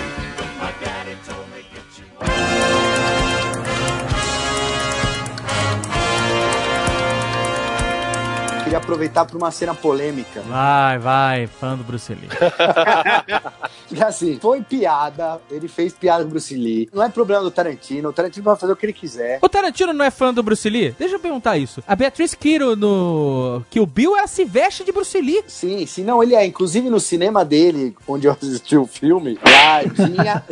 Tô babaca aqui, babaca, babaca. Lá, lá em Hollywood tinha um cartaz no cinema de um filme do Bruce Lee, assim. É que o que eu tava querendo dizer aquela hora, e quando eu reassisti o filme de novo, a hora que ele dá os gritinhos dele, que os gritinhos do Bruce Lee são muito característicos. E quando você vê no filme do Bruce Lee, você fala: caralho, agora o bicho vai pegar, o Bruce Lee é foda. E nesse filme, na hora que ele filmou, você pode reparar, não tem trilha. Ele filma, é silêncio, e o Bruce Lee, quando ele faz aquele barulhinho dele no, no- assim, sem contexto, tipo, fica ridículo. É vexatório. E aí o Brad Pitt zoa, ele dá um gritinho também. Ele, "Oh, oh". Eu acho que a- a, a parada fica engraçada porque ele tá lá dando o discurso dele, falando que é uma parada que ele falava mesmo, né? Que minhas, ar- minhas, meus punhos são registrados como as armas. E aí ele fala, se eu te matar sem querer, não. Isso aí, qualquer um que matar um outro numa briga vai na cadeia. Chama-se manslaughter. Chama manslaughter, né? Manslaughter. E aí, quando ele começa a briga e, e, assim, realmente, todos nós que temos memória do Bruce Lee, quando ele começa a fazer aqueles trejeitos dele e dar os gritinhos e tal, você fala, fudeu, agora é o dragão chicoteia com o rabo, maluco. Agora vai ser Exato, foda. exato. E aí o, o, o Brad Pitt faz um, oh, sabe? E aí quebra. Na hora você acabou tudo, Exato, sabe? Exato, exato. Mas as pessoas ficaram ofendidíssimas, o caralho. Cada um ficou ofendido com o que quer, tudo bem. Mas essa cena, pra mim, não, pra mim, não pareceu diminuir o Bruce Lee. Na verdade, ela tá ali pra mostrar o quanto esse cara é foda. O primeiro golpe ele tomou, ele tomou o golpe, ele caiu no chão. Não, ele A deixou. filha, a ele- filha ele do Bruce deixou. Lee, a filha do Bruce Lee não ficou puta com o Bruce Lee perder. Ficou puta com o Bruce Lee ser um cara arrogante. Mas ele não era um cara que ficava falando, tipo, sabe, se, se dizendo Não. que ele era muito bom? O cara que chega na balada e fala assim: Eu não posso brigar porque minhas mãos são armas registradas. Parece um pouco arrogante, né? Eu não sei. ele podia simplesmente não falar nada e não brigar, que tal? Tem a questão do Bruce Lee ter que se provar dentro de Hollywood o tempo todo, porque ele não era americano, entendeu? Então, assim, Isso com certeza, né? Ele eu- tinha e outra- que mostrar que ele era melhor do que ele era. Tipo, o Muhammad Ali, que é até citado no filme, ele fala que era o Cassius Clay na época. O Cassius Clay era altamente arrogante também na, Nossa, no de falar. muito. Sim, ele dizia, I am the greatest. Exato. Tipo, então, assim, de era repente, mesmo, se o Tarantino filmasse o Cassius Clay, ele ia aparecer tipo um pau no cu também, igual ficou aparecendo o Bruce Lee. É que, assim, como eu sou muito fã do Bruce Lee, quando você tá assistindo aquilo, você fala, puta. Porque naquela hora do filme você já tá super fã do Cliff, você já adora o cara, né? Você quer que ele ganhe do Bruce Lee.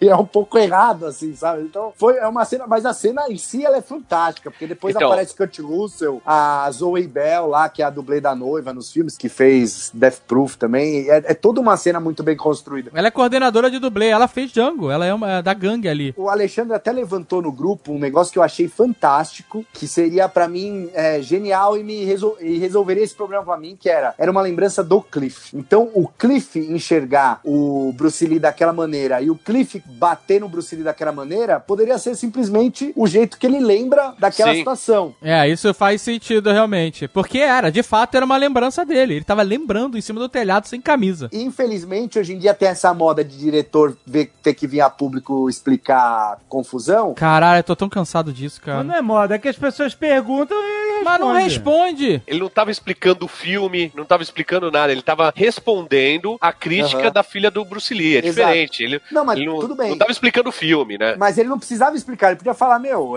é ele tá, é o meu personagem do filme é isso aí. Só que é, a maneira que ele explicou, ah, eu li os livros, eu li biografia, ele, eu, eu era fã dele, ele era assim. Então, assim, ele não fez como uma lembrança do Cliff, era realmente, ele quis contar essa história Ô, aí, sabe? Ó, Isso é um problema, na minha opinião, sabe por quê? A obra cinematográfica, quando o diretor coloca ela na sala de cinema, ele edi- editou, participou, não sei o que lá, independente que tenha acontecido, se o produtor mexeu, se não mexeu, se ele tinha controle criativo, se não tinha, quando a obra vai pro cinema, ela tá lá, cara, ela tá entregue. E aí ela é absorvida para as pessoas de maneira diferente. Isso em qualquer filme. Eu acho que essa mania que agora, tipo, Vingadores, cara, depois que teve aí o Endgame, não, não, não, não compara, não compara. tem mais tempo de diretor explicando o filme do que filme. Se você juntar todas as horas de Reddit, chat, caralho, é tem milhões de horas desses caras explicando todo o filme. Você vai me me pedir pra não comparar, falar do Picasso, e tu vem falar de, de Vingadores, Endgame. Não, cara, eu tô dando um exemplo. Eu tô dando um exemplo que qualquer obra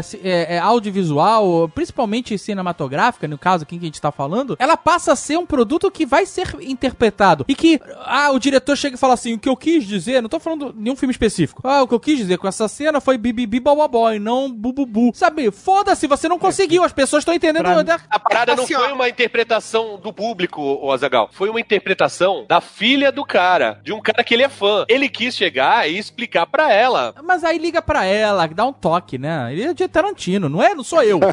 né? Pra mim é. Ele pode pra- ligar pra ela, aí tem que dar um, ele tem que fazer uma carta pública pra responder. Ele falou que leu o livro escrito pela Linda Lee, que era a mulher do Bruce Lee, onde ela fala que ele chegava e falava que ele venceria o, o Cassius Clay, entendeu? Ele, ele simplesmente falou isso, ó, não, não inventei nada. Mas só que ele chegou, no, no- complementou, falou assim, e no entanto, aquilo tudo é, é- faz Uma parte de uma ficção. obra de ficção. Aí ela ficou putaça, que falou assim, ué, Sim, porque ela vê uma contradição, realmente. tipo, é que, ver- inclusive é uma coisa que contradiz a própria lógica do filme. Tipo, o Tarantino, nesse filme, ele em nenhum momento tá, tipo, se propondo a fazer uma representação histórica 100% fiel ao que aconteceu de Sim. verdade. É só ver o final, né? E aí quando o cara vem e fala isso, tira do público esse negócio de interpretar, sabe? De fazer como o Alexandre fez. Ah, era a- a imaginação do Cliff. Então, o fato mesmo ninguém conhece. E quando você tem o fato através da sua lembrança, ele já é diferente do que realmente aconteceu. É porque ali ele tava. Na minha interpretação era isso. Ele tava lembrando e se justificando. Tipo assim, é claro que eu fui proibido de trabalhar lá. Eu dei porrada no Bruce Lee. É. Entendeu? E nem esse o motivo. O motivo é que ele fudeu o carro da mulher. É,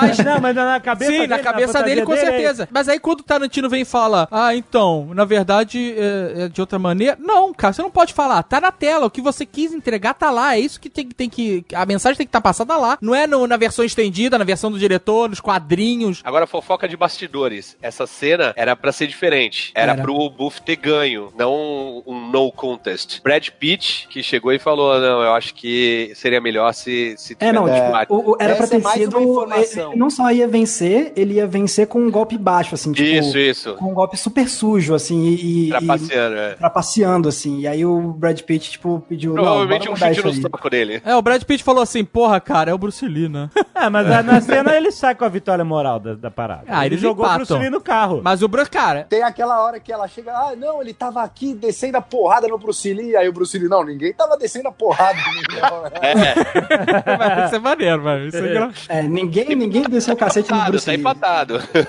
Mas o Bruce Lee deu um chute no cara e ele caiu no chão. Se fosse uma porrada pra valer, o Bruce Lee ia derrubar o cara e continuar batendo, mano. Não, eu sei, mas é porque ele é um dublê que tem uma vida de merda. E o Bruce Lee era o Bruce Mas Lee. ele é um entendeu? veterano de guerra, tudo talhado, rasgado, cara. Então, mas é E que falando, gato. é um big deal. Ele matou, ele, ele matou a própria O, cara, o Bruce Lee fala, o Bruce Lee fala, porra, tu é bonito pra um dublê. Aí ele fala, é, o pessoal costuma dizer isso. Não, e aí tem a questão dele ter matado a própria esposa, que o, o cara que tá preparando o Bruce Lee fala, ó, ele, esse cara aí matou a própria esposa. Aí o Bruce Lee, quem? Esse cara aqui? Aí ele fica meio cagado, né? Vocês sabem que isso é uma referência a uma morte real, né? Sim. A Natalie Wood, que era uma atriz, só que ela morreu eh, foi depois dos anos 60, foi em 81. Ela tava num barco, era a mesma situação, ela tava num barco, É. só que ela tava com o marido dela e o Christopher Walken. E daí voltou só o marido dela e o Christopher Walken. Caralho, mano. E- Então não é... Caralho. Pô, eu não sabia que o Christopher Walken tava junto, eu achava que era só o marido sabia. dela. Era o Robert Wagner que era casado com ela? É, no, no, a bordo do Yacht Splendor. Ah, ele tava no iate. Na companhia de um convidado, o ator Christopher Walken. Caraca, eu não sabia que ele tava junto, velho. Eu também não sabia. Ele tava- Eu tinha- Só, só deixa eu a história mais creepy, cara. Meu Deus. É, né? Porque, caralho. Ele fez Austin Powers também. Então, ele, é era o number two. É isso aí. isso aí. Ah, só. Era esse cara aí que ficou no, no ar, que ninguém sabe se ele matou ou não a esposa. E, a- e aí a história dele é que foi pro... Ah, bem que eu tava reconhecendo essa história de um ator, um cara de Hollywood, ninguém saber se ele matou ou não a própria esposa. É, e Pô, ele nunca, e nunca mostra legal. a lembrança dele de verdade, né? Só Exato, ele- tipo, é uma coisa que fica no ar mesmo, fica dúbio, tipo. Mas é porque essa história do Robert Wagner, ninguém nunca explicou essa história. Claro. É. Caraca, ele fez Enter the Dragon. Essa história não teve fim, né? Ele foi acusado, depois, depois acabou. Acho que, tipo, sei lá, dois anos atrás eles reabriram a investigação, alguma coisa assim. Essa foi a última vez que eu vi uma. O fato é que o Christopher Walken sabe. Caralho, isso a gente nunca imaginou. É, realmente. Mas isso, bom, falando dessa questão do Cliff ter matado não, eu achei isso muito legal também, tipo, tem muito a ver com o que o Leonel tava falando sobre o filme deixar essas lacunas pra gente ir completando, e é uma baita de uma lacuna, assim, tipo, apesar do- de todo mundo ficar falando, ah, porque ele matou a esposa, ele matou a esposa, a gente não sabe a verdade, né, tipo, Não, e ele é um cara tão gente boa no filme que. que Assim, você fica duvidando, cara. Não, Tipo, não, mas assim, você quer que o. Pô, esse cara é o melhor cara que eu já vi. Ele tá pau pra toda a obra, não sei o quê, só que ele tem um puta passado sinistro que Sim. pode ter matado a esposa e depois do que a gente vê ele fazer com as meninas hippie ali, pode ser realmente que ele tenha matado, né? Então, cara, isso aí é bizarro, porque a gente comemora quando as gurias hippies morrem, É. porque a gente sabe que elas eram da família Manson. Aham. Mas na real, é umas gurias genéricas que entraram falando merda e ele, cara, não é que ele só foi legítima defesa. Ele, ele, meu, ele esmirilhou ma- Sim, cara, ele, tipo, esmagou a cabeça de uma no coisa na, na prateleira, na velho. lareira, é. Foi, ele foi um pouco exagerado, eu achei, realmente. Ah, malditas drogas. Não, mas ele já tinha, o hippie lá na, no Spawn Ranch, ele já tinha descido a mão no cara, né? Assim, É, ele já tinha mostrado que a violência pra ele, ele não, não existe, é, ele não gradua. Quando a violência vem, ele, ele explode. E essa cena, cara, ela é muito bem feita, cara, porque tudo vai acontecendo, o filme vai todo se montando pra esse momento em que o, o Rick Dalton vai pra piscina, que coisa que a gente sabia que ele faz, e aí ele tá, passeia com o cachorro, volta pra casa, tá doidão, tá abrindo a lata, então tudo aquilo é normal, a gente já viu, é, é a rotina já, sabe? É. E aí entra os hippies e tal, e aí, cara, ele unleash hell nos hippies, cara. O contrário do que os hippies fazem, né, na verdade. logo antes dessa, tem o esporro que o Rick Dalton dá nos hips, né, cara? Caraca, Ele- é maravilhoso, cara. Ah, muito bom. Pra- mim, a melhor coisa foi depois, Então, quando eles estão longe no carro, eles viram, oh, aquele era o Rick Dalton. É. velho, Não, Dick cara, isso tá é um zoando. sonho. Quem que nunca sonhou em sair na rua, né, e dar um esculacho desse na galera que tá fazendo barulho na frente da tua casa, cara? Ele de roupãozinho, roupãozinho e pantufa. E meio gordinho, né? Com aquele cabelo italiano, né? Ele meio gordo, a cara mais redonda. assim, Muito engraçado, cara. Ele solta todos os xingamentos do mundo e o Tex, cara, que é um cara sinistro ali, né? Você vê, ele tá todo puto na outra cena anterior. Ele fica nervoso e meio querendo chorar, pondo a mão na arma. Eles não sabem o que fazer. Era assim, eram moleques, né? Eram imbecis. Eram realmente quatro imbecis ali, né? Pra mim, melhor do que a, a cena, a catarse dele, a explosão dele em si, é antes, quando o barulho do carro começa, ele tá fazendo lá a batida. Ele tá fazendo uma puta barulheira, né? Tá lá batendo. blá, ele mesmo tá fazendo um barulho. Aí quando começa o barulho do carro lá de fora, ele fala assim, motherfucker. Cara, eu acho isso tão maneiro. Eu pago imposto pra cacete, né?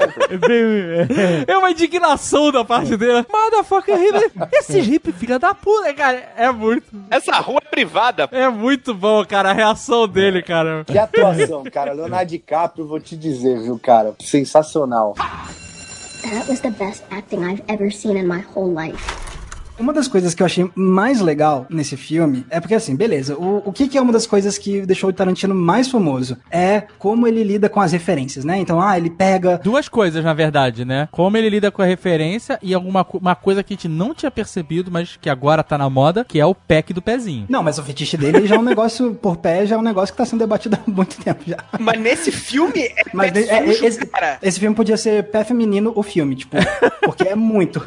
Muito. Mas enfim, o que eu queria dizer é que, tipo, ele sempre pega essa lógica, que é ele pega as referências dele, ele absorve e insere na estética, né, na obra dele. Só que aí eu fiquei pensando muito, porque como é um filme que se passa em Hollywood, e é um filme que o Tarantino ele fica inserindo séries de TV da época, filmes da época o tempo todo, e a forma como ele lida com essas obras eu acho muito legal, porque, tipo, se você parar pra pensar, tem a, a cena do Leonardo DiCaprio fazendo o vilão lá em Lancer, que era um seriado de verdade, esse Lancer. O que eu achei legal é que o Tarantino, ele tá filmando a cena, ele não tá tentando reproduzir ou emular o estilo visual de um seriado de televisão dos anos 60. Ele tá filmando como se fosse o Tarantino fazendo um seriado daquela época. Ele usa os movimentos de câmera dele, ele usa os diálogos, aquilo, puta, é um- a cena dele com o, o- o ator lá, o Tim- Timothy Olyphant. Caraca, tá irreconhecível.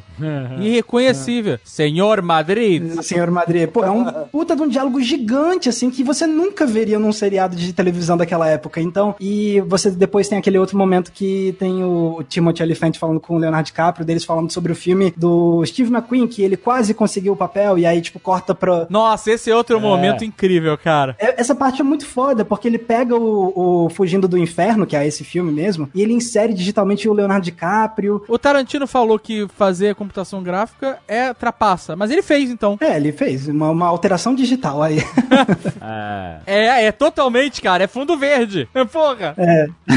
e aí mais tarde tem a cena dele, do, do Rick Dalton e do Cliff assistindo o FBI, e aí vem o, o personagem do, do Rick, ele atira, e aí, putz, aí é um monte de sangue bem tarantinesco, de um jeito que não tinha nos seriados daquela época, porque tinha uma questão de censura, e não censura, mas, né, idade, enfim. É, classificação. Então, o que eu tava achando legal é que o Tarantino, ele tava pegando essas referências, reproduzindo, colocando elas no filme, mas ele tava, tipo, fazendo uma interferência em, tipo, ele tava inserindo o estilo dele nessas coisas em vez de reproduzir como elas eram. É, sabe o que que é muito doido? É que na coletiva de imprensa que eu participei lá. O quê? o quê? É normal do nosso trabalho participar desse tipo de evento. O que não é normal é ser notado pelo Brad Pitt, Tarantino, Leonardo DiCaprio e Margot Robbie. Isso que é normal. Mas eu não vou me estender nisso. Já falei muito disso em outros. Você procure aí na internet saber como eu fiquei amigo desse quarteto. o que eu quero dizer é, eles conversando lá sobre o filme, eles, eles falaram que, ele falou principalmente, que tava amarradão de fazer o Law, sabe? Que Sim. ele faria um filme inteiro só sobre o Law. Ele filmaria.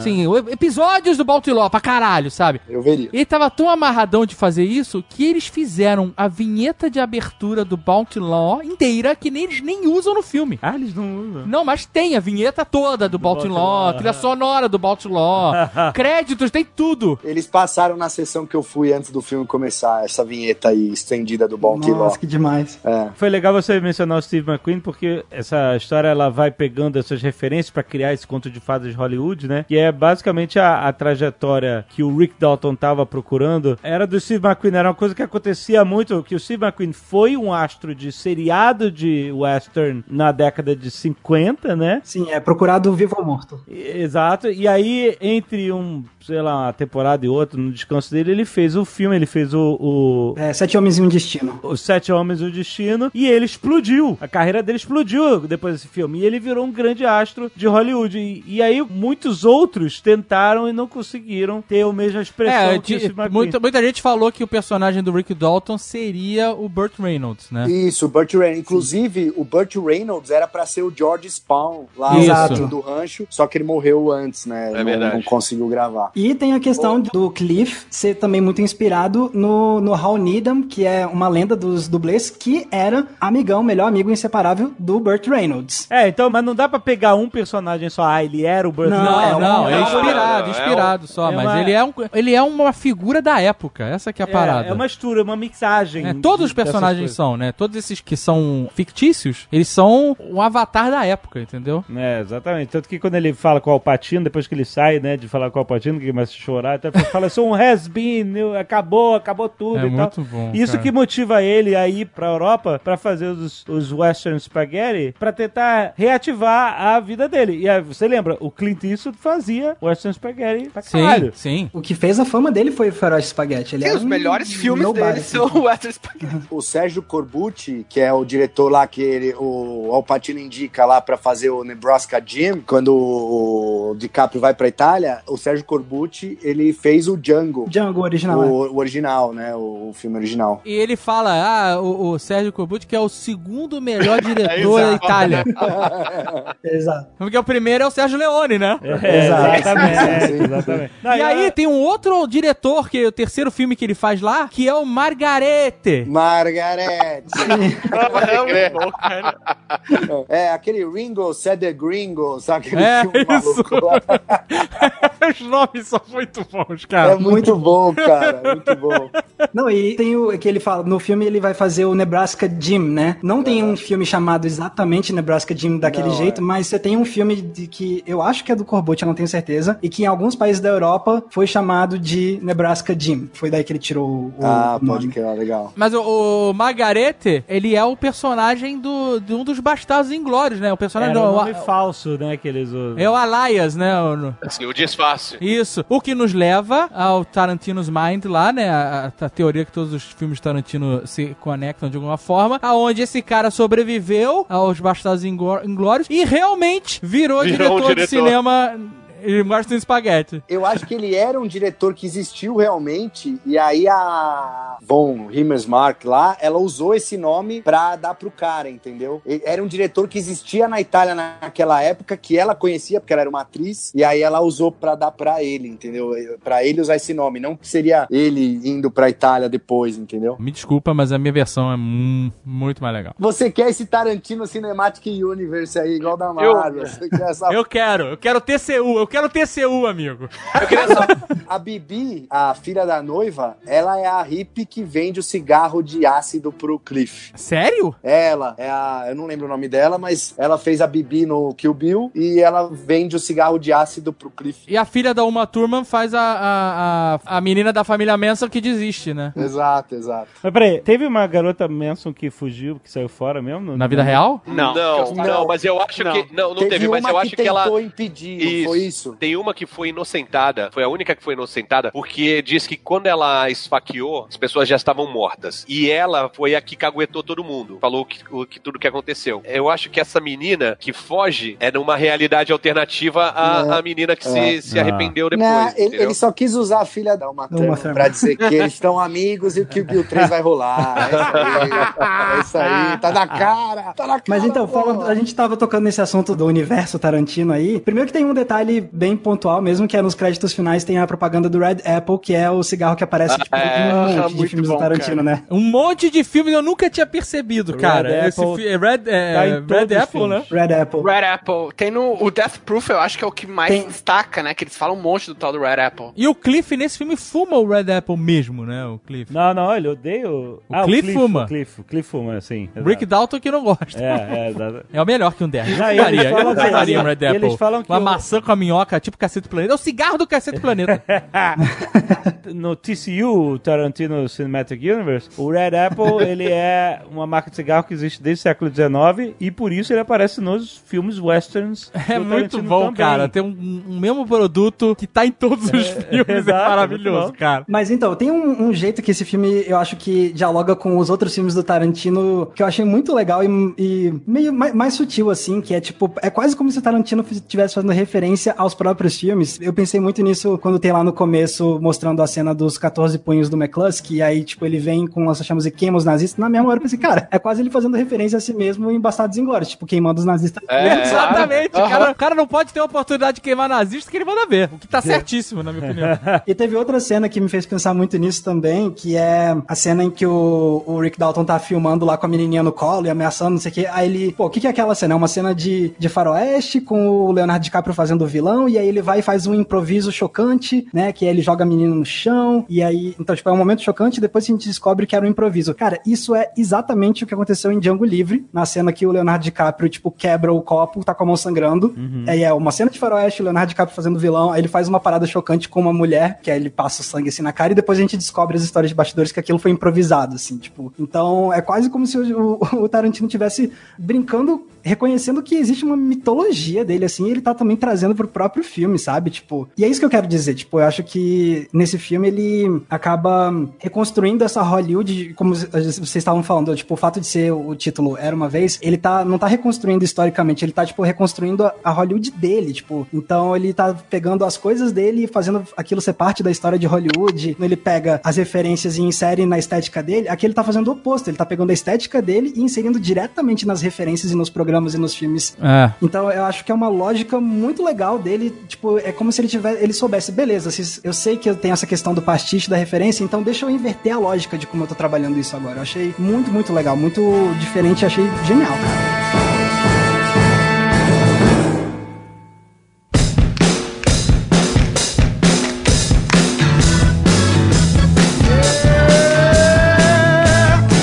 Max agora temos mais coisas em comuns, né? Que a gente tem mais um. né? Meu Deus do céu. Deixa eu viver meu momento, cara. Você devia ficar feliz por mim. tu conheceu o Tarantino, Max? Mais ou menos, eu vi um filme no cinema com o Tarantino sentado, tipo, a quatro cadeiras na minha esquerda, assim. Na minha fileira? Mesma fileira. Caralho, é, é praticamente família.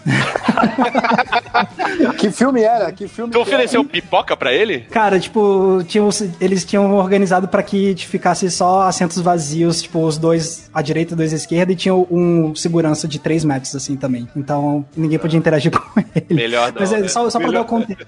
Só pra dar o contexto, né? Porque eu, fiz, eu tive muita sorte durante a faculdade de conseguir um intercâmbio na França, na cidade de Lyon, e aí eles têm um festival de cinema que todo ano eles escolhem uma pessoa pra homenagear pela carreira. E no ano que eu tava lá, por sorte, eles homenagearam Tarantino. E aí eles sempre pedem pra pessoa homenageada escolher alguns filmes que, a- que ele quer que sejam exibidos, não importa de qual época. E aí o Tarantino escolheu um filme francês de Segunda Guerra Mundial que ele nunca tinha visto e que ele queria ver pela primeira vez numa sala de cinema. E aí eu consegui ingresso pra essa sessão, porque um professor meu falou que ele ia estar lá. Aí eu, não anunciaram que o Tarantino ia oficialmente, mas um professor meu falou assim: Ô, então, tem uma informação aqui interna e tal, o Tarantino vai estar na sessão tal, dia X. Aí eu fui comprei ingresso e, cara, tipo, o Tarantino foi lá, apareceu mesmo, fez toda a introdução do filme, não sei o quê, e aí na hora de sentar, o bicho foi passou assim na minha frente, tropeçou na minha mochila a, a propósito. Ele- mas ele, ele passou a bunda ou saco na tua cara?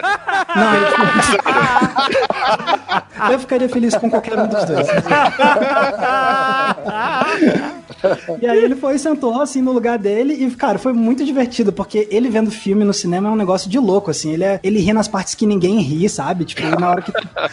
na hora que todo mundo tem uma cena engraçadinha e todo mundo ri, você olha pra ele e tá sério. Chegou o final, assim, tem a resolução do conflito e ele, tipo, levantou e começou, uhul, bateu palma assim, foda, e todo mundo, é, não sei o que. Foi uma, experiência, foi uma experiência muito legal, assim, foi muito, muito massa. É, a coletiva de imprensa que eu tive com o pessoal, The Boys. ah. The Boys, a, a gangue, The Gang. Os parças. É, inclusive é assim, é assim que ele chama os amigos dele, que ele acredita, né? Acredita os amigos no filme, né? A Zoe Bell, o, o Michael Madsen e tal. O, Tim Roth, o Tim Roth foi cortado, coitado. mas tava acreditado mesmo assim, Tava. né? E ele bota lá The Gang e aí bota a galera e os papéis do filme, né? Mas na, na coletiva de imprensa que eu participei, foi muito foda porque parecia eu tava assistindo um podcast do Tarantino, sabe? Eles estavam conversando empolgadaços, falando do filme e tal, e contando essas histórias que a gente já contou aqui durante o programa. E puta, foi uma experiência maneira pra caramba, sabe? Ter essa proximidade e ouvir um pouco mais do filme na visão dele, sabe? Não, cara, é tipo, ver o Tarantino falando sobre cinema é um, é um deleite, assim, cara. Tipo, É porque ele fica empolgadaço, né? Ele fica empolgadaço. Nessa sessão que eu vi o filme com ele, ele fez a introdução do filme, aí ele tava explicando que era um filme que, durante a preparação para Bastardos Inglórios, ele viu um monte de filme de Segunda Guerra Mundial, e ele conheceu o trabalho desse diretor francês, que ele tinha visto vários filmes dele, mas um dos que ele não conseguia consegui, não tinha conseguido ver era esse, que se chama O Desertor. E, cara, ele falando, não, porque eu nunca tinha visto esse filme, eu vou poder ver ele agora, e a gente conseguiu o, fi- o filme em película do Cofre da Pathé, que é um estúdio gigante lá da França, e a gente vai ver ele em 35 milímetros, tipo, ele sabe como se estivesse comemorando gol de futebol, assim. É, é muito legal, cara. Tipo, depois, eh, fazendo um- uma, uma breve propaganda aqui do meu canal, tem, eu lancei um vídeo lá no meu canal que eu conto essa história toda e tem. Foi filmado, assim. Então eu coloco no vídeo um trechinho filmado dele explicando o filme. Caraca, que animal. Você vê a empolgação dele explicando nesse vídeo. É muito massa, cara. Ver ele falando de cinema assim. Faz propaganda do canal, pô. Você não fez. Entre planos. Ah, é verdade. Então, pra quem não conhece o meu canal, eu tenho um canal sobre cinema no YouTube que chama Entre Planos. E aí tem vídeo lá toda semana. Então, aí se você procurar lá no meu lá no YouTube Entre Planos Tarantino, vai aparecer alguns vídeos. E um deles se chama Eu vi um filme no cinema com o Tarantino, no qual eu conto essa história toda. Irado. Ainda falando dessa parte daqui, da amizade que a gente tem com esse tipo de né, celebridade assim. é, amigo do cara. Que maluquice, cara. Once upon a time Nerdcast.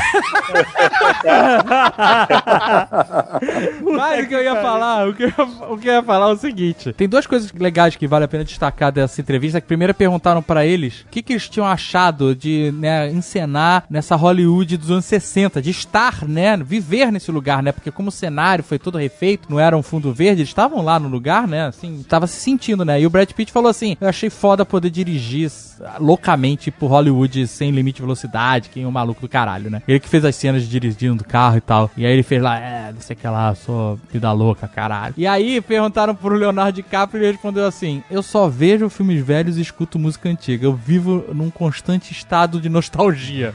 Então, eu achei fantástico. Equilibrou com o meu, meu mood, né? Ele falou. Depois perguntaram pra Margot Robbie é, o que, que ela achou de estar num projeto do Tarantino, porque o Leonardo DiCaprio e o Brad Pitt já tinham trabalhado com ele. Mas a Margot Robbie não, né? E ela falou: Então, eu sempre fantasiei como seria trabalhar num filme do Tarantino, né? E ela falou: E muita coisa que tem na personagem da Sharon Tate tinha na minha carreira quando eu cheguei nos Estados Unidos e fui fazer Lobo de Wall Street e tal, que era uma pessoa pouco conhecida e que de repente tava no estrelato e tava curtindo isso e tal. Aham. E, e foi muito incrível. Só que eu sempre imaginei que eu ia fazer um filme do Tarantino e ia ter uma espada e uma metralhadora e o caralho, não que eu ia ser uma mãezinha. Olha aí, ela também ficou decepcionada que nem eu.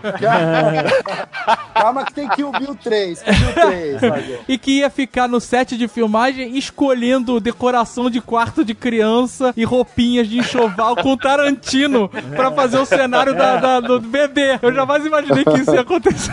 Eu achei muito interessante quando ela contou isso pra mim. E pra outros 30 jornalistas. Mas ela tava falando pra mim nessa hora porque eu tava com a camisa chamativa.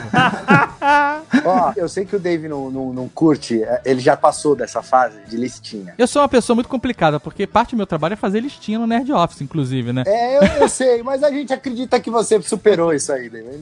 Então, o meu problema é que eu acho muito difícil ficar fazendo uma. Porque quando a gente faz uma lista do Nerd Office, por exemplo, é uma, uma lista muito específica, né? Melhores cenas de ação onde o cara sorri antes de morrer, sabe? É muito limitado, assim, nesse sentido, né? De, de- é, muito, é muito restrito. Agora, essas listas, assim, os 10 melhores filmes da sua vida, eu acho muito difícil fazer uma lista assim, cara. Não, mas os 10. o- ó, Quando o Tarantino fizer os 10, dá pra vocês fazerem um top 10. Aí vocês podem ir do filme do Tarantino. né? Ah, verdade. Mas eu acho muito difícil fazer um top 10 filmes do Tarantino, cara. Porque assim, você pode pegar Bastardos e Inglórios e ele é o melhor filme porque ele tem as duas melhores cenas de diálogo do Tarantino, sabe? Que é o início do filme e a cena da, da- de confronto lá na, na, na estalagem. Já o Pulp Fiction, ele, ele é bom por outro motivo. Esse, é, é, Era Uma Vez em Hollywood, ele é bom por outro motivo. Assim como Kill Bill, ele é bom por outra parada, sabe? Então é muito difícil você falar, esse é o melhor do Tarantino por causa... Não, não é, porque tem outras coisas nos outros que são melhores do que nesse. É- entendeu? A minha complicação nesse sentido. Mas tem coisas que são melhores, por exemplo, tem coisas que são melhores no Bastardo que são mais, para você são coisas mais relevantes em um filme e é por isso que você gosta mais. Por exemplo, o meu filme favorito do Tarantino, acho que todo mundo sabe, é o Kill Bill, porque as coisas que ele apresenta ali, pra mim, são mais interessantes e tal, e me agradam mais. Então, é, é isso que eu queria saber de vocês, assim, entre os filmes do Tarantino, esse filme, ele tá no top 5 ou ele tá abaixo do- dos cinco primeiros? Pra mim, Não precisa tá no nem top elencar. 5, certeza. Não precisa nem elencar, só dizer se tá Não, o meu é top 5, com certeza. Top 5. No meu tá no top 5 com certeza, sem dúvida nenhuma. Cara, pra mim tá no top 2. Eu acho que só perde pra mim pra, pra Pulp Fiction, cara. Coitado da Jack Brown. Ninguém, ninguém lembra. Não, o dela. único top 10 possível pra fazer de filme Tarantino, na real, é tipo, qual o melhor pra pior filme mostrar pé feminino do Tarantino. É, eu acho muito diferente, é muito difícil. É, fazer essa- a única coisa que eles têm em comum, de fato, em todos, menos do Cães de Aluguel, que não tem, né? O resto todos têm. Tarantino é difícil, mas esse filme não no- nos top 5 do Tarantino não ele não, não entrou, cara. Infelizmente não não entrou. Tamo junto, Marcelo. Boa, Tucano. Boa.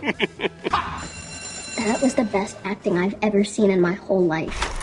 É interessante também, já que a gente tá falando dessa parte de, de Hollywood, do estilo Tarantino, né? E da visão do Tarantino e, e a Hollywood que ele gostaria, né? A gente tem que falar também um pouco da masturbação técnica que é os bastidores, né? Desse filme, né, cara? Ah, Porque ele é diferente do que a gente tá acostumado a ver hoje em dia, que tudo usa pano verde, né? Ah, joga um pano verde aí, a gente depois faz no, no computador. Ele não, cara. A Fechou Hollywood Boulevard. ele fechou, ele fechou uma autoestrada. Aham. Ele fechou o Hollywood Boulevard, quatro quadras, quatro quadras do Hollywood Boulevard, e aí ele customizou, porque ele falou assim, a vantagem de Hollywood é que ela é bem decadente, então o cara, onde tinha um cinema foda, ou um restaurante, virou, sei lá, um, um Taco Bell, ou, ou uma loja de roupa, mas os caras não mudam a fachada. Deixa o meu momento babaca também. Eu Ah. tava lá quando tava gravando. Sério? Que animal. Eu também. Eu vi. pô, Eu não massa. sabia o que que era. Depois é que quando eu cheguei no hotel que eu vi. Você viu tudo de época na rua? Que foda, cara. E aí eles fizeram isso, né? Eles pegaram. As construções estavam lá, né? Eram as, eh, as antigas fachadas. E eles simplesmente tiveram que botar um letreiro, dar uma pintadinha, dar uma envelhecida, botar pôsteres, trocar todos os carros da rua, Sim. né? Botar os figurantes e tal. E aí era isso, cara. Você tinha uma recriação.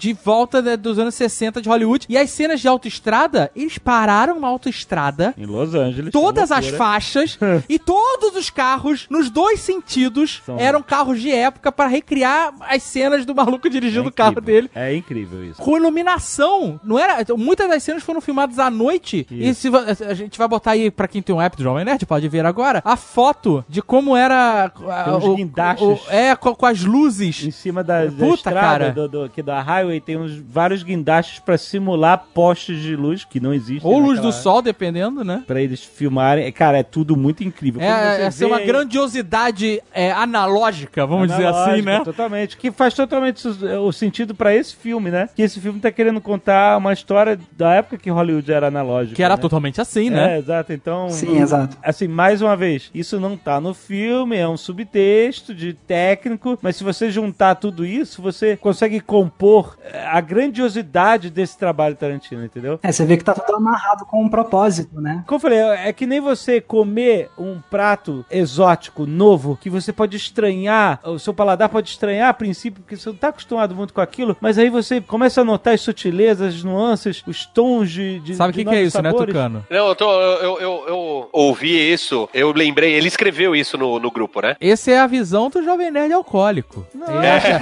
ele acha meio estranho, mas ele começa a perceber as nuances da caipirinha, aquele azedinho do limão, aquele ace- É meio estranho, mas é gostosinho, dá uma relaxada, né? Começa a ficar mais solto. Tem o seu valor, né?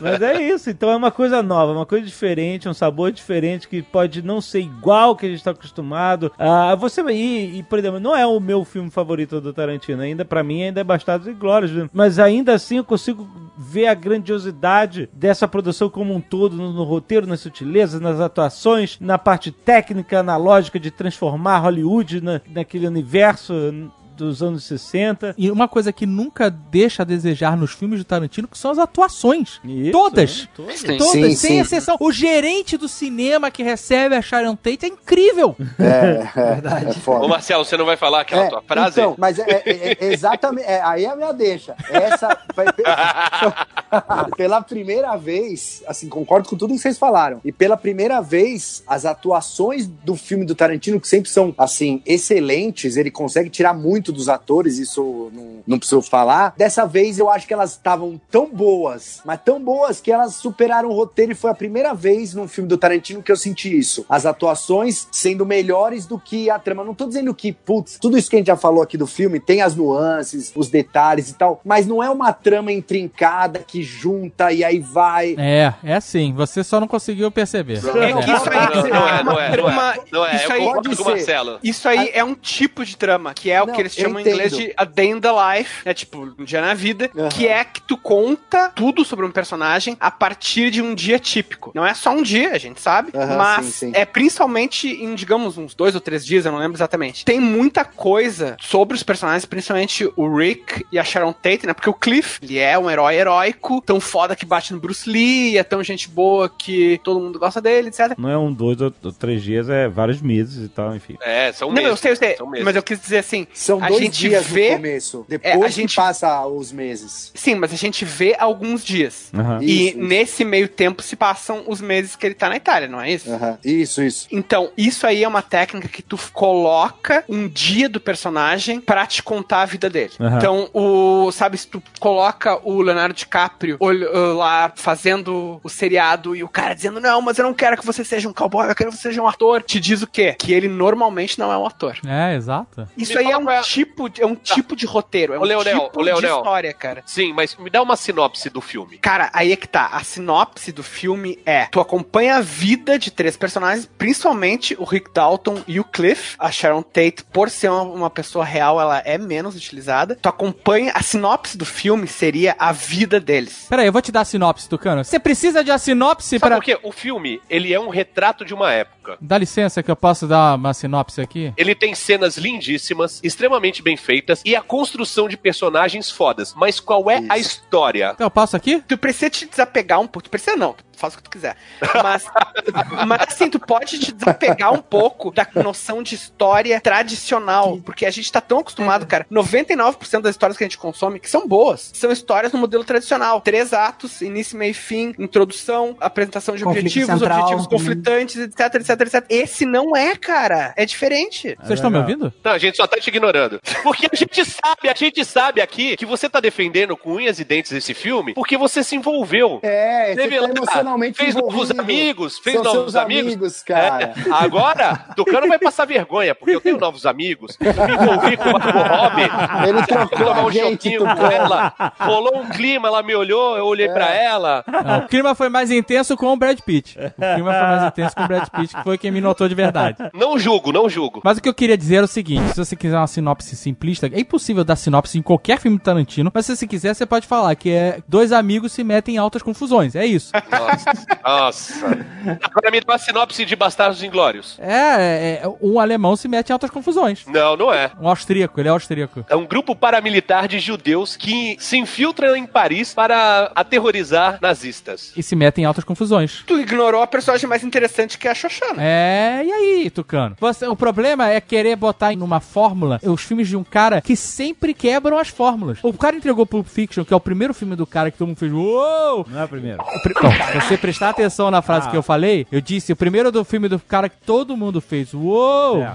É, o filme que ele, ele te entrega uma timeline toda zoada. Que teve cinema que exibiu o filme na timeline correta, para as pessoas que não estavam entendendo. Mas tem a história, mas tem a história. E esse também tem. Você tá dizendo que esse filme não tem história? Eu entendo o que, que o Tucano tá dizendo. É porque se você pegar Pulp É. Fiction e você isolar as linhas narrativas, você vai ver que todas elas têm a estrutura clássica de cada um vai ter o seu conflito central, um objetivo principal, o, o, o Exato, conflito vai exato. escalando, etc. Nesse filme, ele, ele, por mais que ele não brinque com, eu digo, o último filme, por mais que ele não brinque com a linha do tempo, ele tem essa semelhança com Pulp Fiction de ser histórias paralelas acontecendo, mas aí que tá a diferença. Nesse Elas filme não se agora, ligam, elas não o- se ligam e chegam no objetivo comum. Claro que ligam. O final do filme é isso, pô. Elas se ligam pro final do filme. Caraca, como não? Se você isolar todas as cenas e você retirar algumas, você perde na construção do personagem. Mas você pode ter um final exatamente igual. É isso Não, que eu tô as falando. não Não é o momento mas final Ah, Gabriel, porque eu não é não o tô mesmo falando- personagem. Eu não tô falando, eu não tô falando que o filme é ruim por causa disso. Foi mal É, interpretado. Não, é. É que assim, Exato. um- é um filme, é um filme de personagens. É o cara que não consegue se expressar e vem se explicar depois. Tá aqui esses diretor de Marvel aí. É um filme de personagens, não é um filme de uma história. É um filme Sim. de falando sobre os personagens. Se você tirar a cena que o Leonardo DiCaprio troca ideia com a menina, você vai diminuir o personagem, mas você pode continuar tendo aquele final é, escatológico, tranquilamente. Mas ele não vai ser o mesmo final. Não vai ser,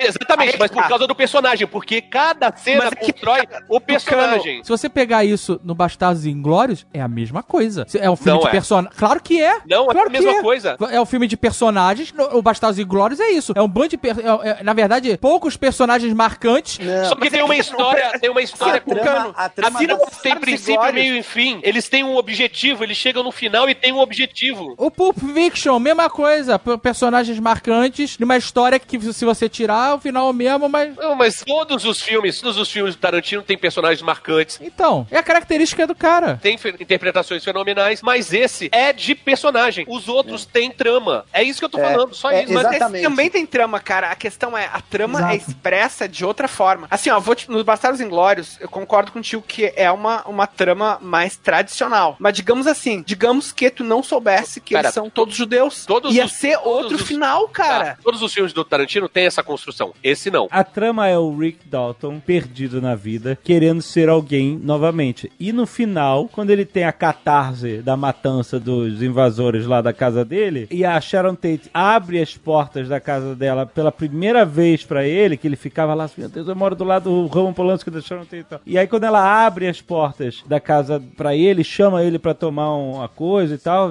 chocado com aquilo que, que aconteceu e tal. Esse é o final do arco dele. Ali ele estabeleceu aquela conexão que ele queria ter com pessoas que estão vivendo um momento do ápice de carreira, onde ele vai buscar, você não sabe o que aconteceu, mas você imagina que ali ele vai buscar uma nova chance de ser notado como o cara que tem valor, e não um cara que ficou esquecido de um papel pasteurizado que era o cowboy que ele interpretava e que era a vida dele. Agora, é Entendeu? claro que se você pega esse filme e começa a desconstruir ele, tirar elementos, ele não vai fazer sentido. Se você pega esse filme e conta só a história do Rick Dalton e do Cliff e tira o elemento Sharon Tate e, por consequência, a família Manson, essa história não faz sentido. Da mesma forma que se você pega Bastardos Inglórios, pega só o, o grupo dos Bastardos Inglórios e tira o Hans Landa da história e, e a Xoxana, tu fica que não faz sentido nenhum. Essa história de acompanhar esses caras que estão matando nazista não vai te levar a lugar nenhum, entendeu? Essa é a mesma questão. Eu não entendi. Se tirar a Sharon Tate, você acha que não faz sentido? Se tirar a trama inteira da Sharon Tate, você acha que não faz sentido o filme? Não faz, concordo, não faz sentido nenhum. Não, faz, não, faz, sentido. Porque o que você vê no final, que é um final muito, apesar da catarse toda, e você ficar satisfeito com os, os assassinos morrerem lá, quando eu, pelo menos, eu fiquei com um nó na garganta, com a cena final super pra, apesar da cena final ser super pra cima, ela é uma cena terrível, cara, porque mostra a Sharon Tate com um barrigão de grávida, de oito meses e meio que ela tava grávida, feliz com os amigos, recebendo ele na casa dele, tipo assim, nossa, o que aconteceu, cara? Me conta, que loucura, hein? E você sabe que na vida real, ela está morta e o bebê, o filho dela, e tipo assim, toda a vida que ela ia continuar a viver neste filme e toda a nova vida que o Rick Dalton teria, nada disso aconteceu. Então, são nó na garganta. É um filme que termina com uma bad vibe. Cada detalhe que você sabe da, da vida real é pior Sim, ainda. é pior Porque ainda. ela, quando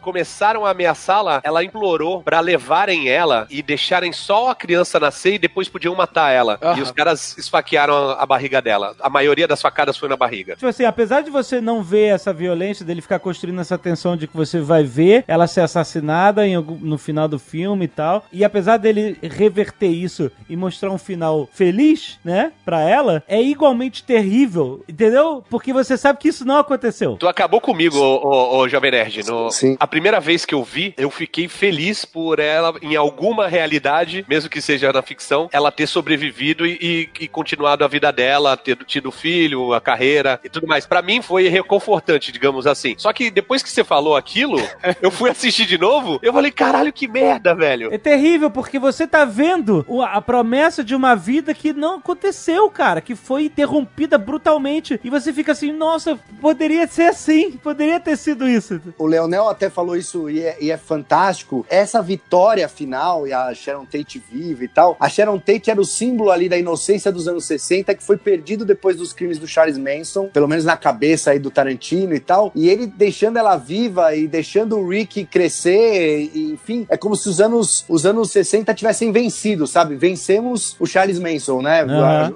Acho que foi mais ou menos isso que você falou, né, Leonel? Sim, foi, foi mais ou menos isso, cara. Na verdade, eu saí do cinema pensando isso, cara. Pensando, ok, o Tarantino fez uma fantasia de poder, que é uma coisa que tá com uma fama ruim uh, ultimamente, mas não tem nada inerentemente errado. Ele fez uma fantasia de poder good vibes, sabe? A gente fica triste, concordo com o Alexandre, a gente fica triste porque a gente sabe que não aconteceu, mas a gente se sente solidarizado com o Tarantino, com, enfim, as pessoas que entendem a tristeza inerente disso, sabe? Tipo, porra, os anos 60 tinham uma versão legal, sabe? A gente começa a curtir todo esse clima do Rick Dalton, a felicidade da Sharon Tate, cara, é tão legal porque ela não é cuzona, ela é, ela tá realmente feliz de estar se dando bem e ela tá compartilhando aquilo, tipo, a cena dela do cinema, todo mundo pedindo ali, ah, pode tirar foto, e ela, meu, super de boa vontade, cara, ela tá notando como é especial a coisa que ela tá vivendo e, tipo, tudo é bom e Ela aquilo é preservado, velho, nessa realidade. E realmente, cara, os anos 60 venceram. Tipo, as good vibes venceram, cara. Eu acho muito corajoso hoje em dia Final Feliz. E, e todo o jeito que ele filmou a Sharon, desde o início, ela roncando.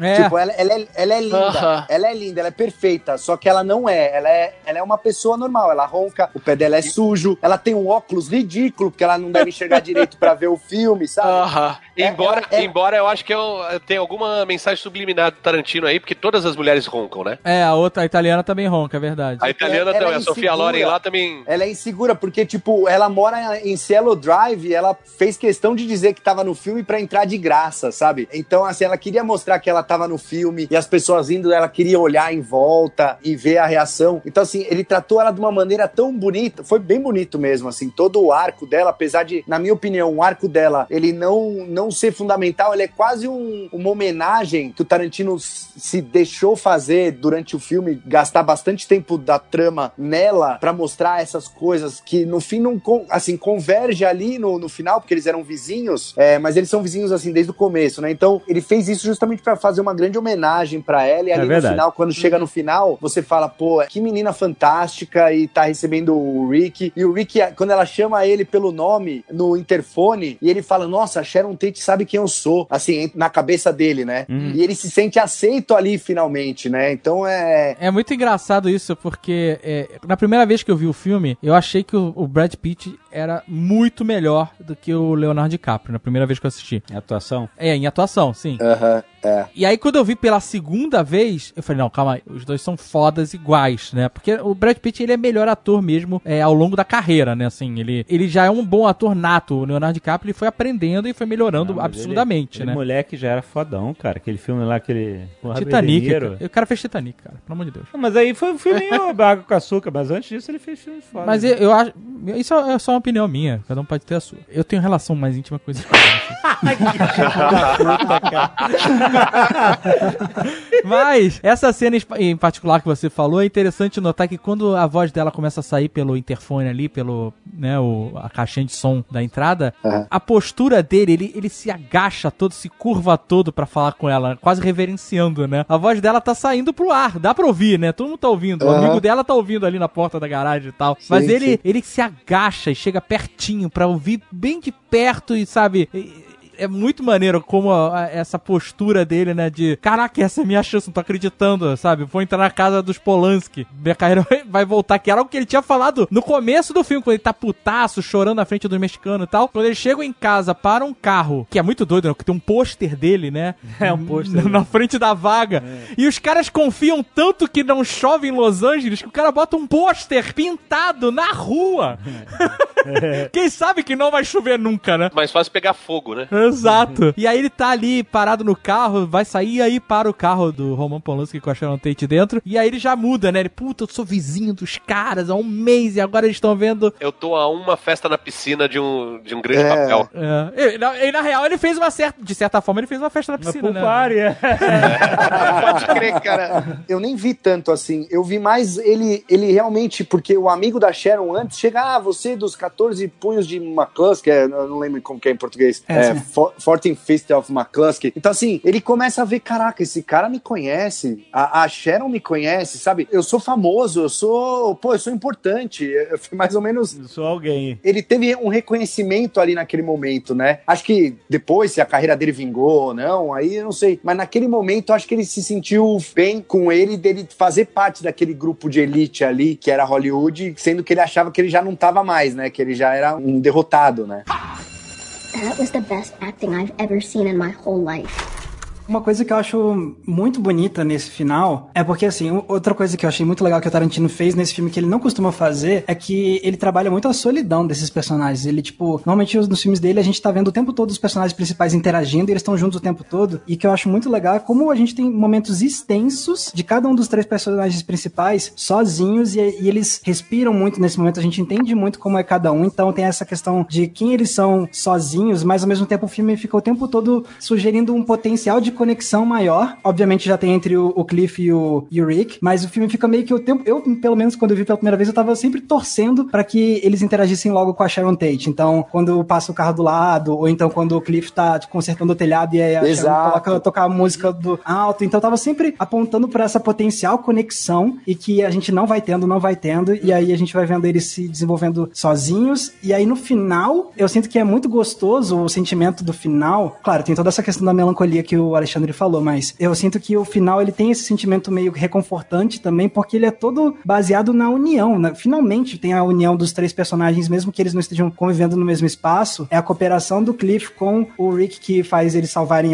o dia e se livrarem dos assassinos. E aí o, e o- a despedida do Cliff do, e do Rick é muito legal quando o, o Cliff tá indo embora do hospital. É eles reforçando essa conexão de amizade deles, né? E depois, ainda por cima, acaba com uma, aquela conexão que a gente queria ver o filme inteiro, que é finalmente a Sharon Tate abrindo os portões da casa e ela, e ela criando esse vínculo. Então acho que é um círculo assim que se fecha e que tinha beleza tanto nessa conexão que se fez no final, quanto na beleza de cada um vivendo suas histórias separadas, entendeu?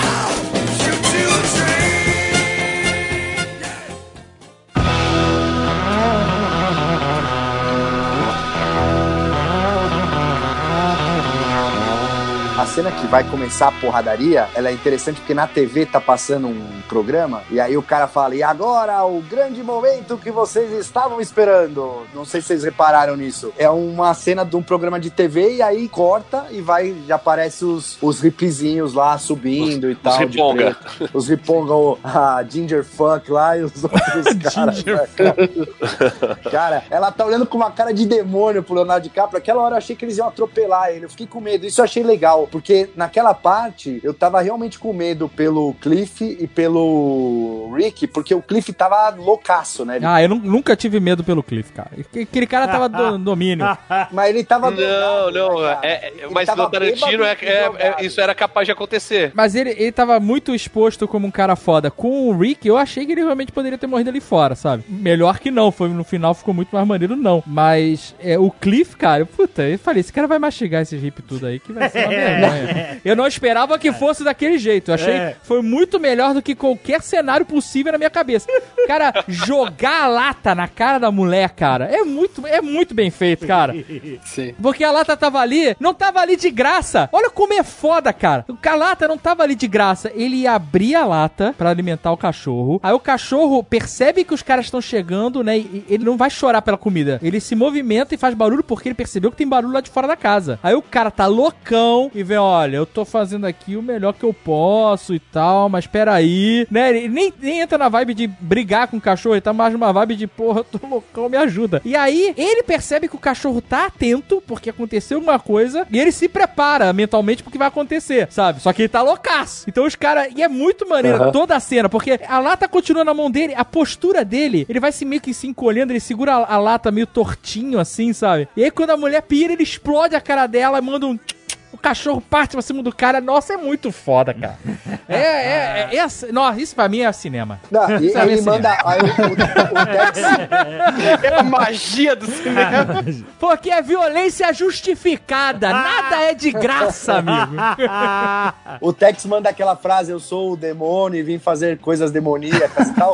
Que ele E- realmente fala. No, É, isso é real. Eles matam Sim. a Sharon Tate e tal. E aí depois, quando ele tá no, falando com a polícia, ele fala: ah, sei lá, ele falou que era o demônio. Demônio, ia fazer umas merda de demônio. Não, a resposta dele é muito boa, porque o cara fala assim: eu sou o filho do demônio e fazer o trabalho dele. Ele, não, era uma parada mais idiota, tipo Rex, alguma coisa assim. Pode crer. muito bom. E aí ele aponta o dedinho pro Tex, né? E é legal a sutileza, porque o, o- nessa hora o Leonardo DiCaprio ele tá com fone de ouvido, ouvindo as falas no rádio, né? Isso. Ou, ouvindo música no rádio. Ele tá ouvindo música, é, música. E, e por isso que ele não tá ouvindo aquela confusão inteira dentro da casa, né? E eu achei que ele ia fritar. Aí eu falei, nossa, agora ele vai fritar dentro da.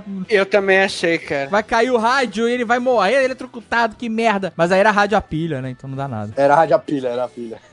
Cara, isso aí, meu, olha só, cara. A todo momento ele frustra a nossa expectativa, só que é sempre pra uma coisa mais feliz. Eu me- desculpa, cara, mas eu acho de uma coragem tu dar final feliz em cima de final feliz. Sabe, num- hoje em dia, cara, onde todo mundo espera a coisa mais cínica e tem muito discurso de que maturidade é igual a tragédia. Aham, isso, eu, aham. cara, isso pra mim é a marca de um artista que tá pouco se fudendo, cara, que vai fazer a coisa É. que ele acha mais legal. Os finais deles são todos felizes, né? Se você for pensar, são todos felizes. Talvez o do Oito Odiados, que os caras iam morrer de hemorragia depois, mas fora esses, acho que Não, o Django é feliz, Cães de Aluguel o, não, né? Bastardo, o Bastardos é feliz. Cães de aluguel, Ah, acho é. que não, né? É, mas o Cães era, era, era, era um monte de bandido lá também, assaltando um, querendo roubar o outro, né? Bastardos é feliz? Já onde, cara? Ah, lógico que é. Matou Como não? o Hitler é Matou o feliz, Hitler. caralho. Mata o Hitler, pre- prende Puta o que nazista. pariu, morre todo mundo, cara. Os caras morrem na Ah, morre uma explodindo. galera, mas ele, ele completa a missão. Não, a- a Xoxana ficou viva. A Xoxana completou a vingança. O, o namorado dela morreu. Não, ela morreu. Ah, é verdade, a Xoxana morreu, né? É A. Xoxana morreu. É, vocês estão loucos que, que Bastardos Inglórios tem final feliz, cara. Não, mas é feliz sim. Ah, é um pouco feliz, sim. A felicidade pra vocês é uma parada muito bizarra, malandro. Porra. não, pelo menos o Aldo não morreu e o Landa ficou vivo, felizão. Teve, ele teve a punição dele e tal, né? Assim, é, um, é, um- é feliz, é um pouco feliz, vai. É um pouco Mataram o. Hitler, né, maluco?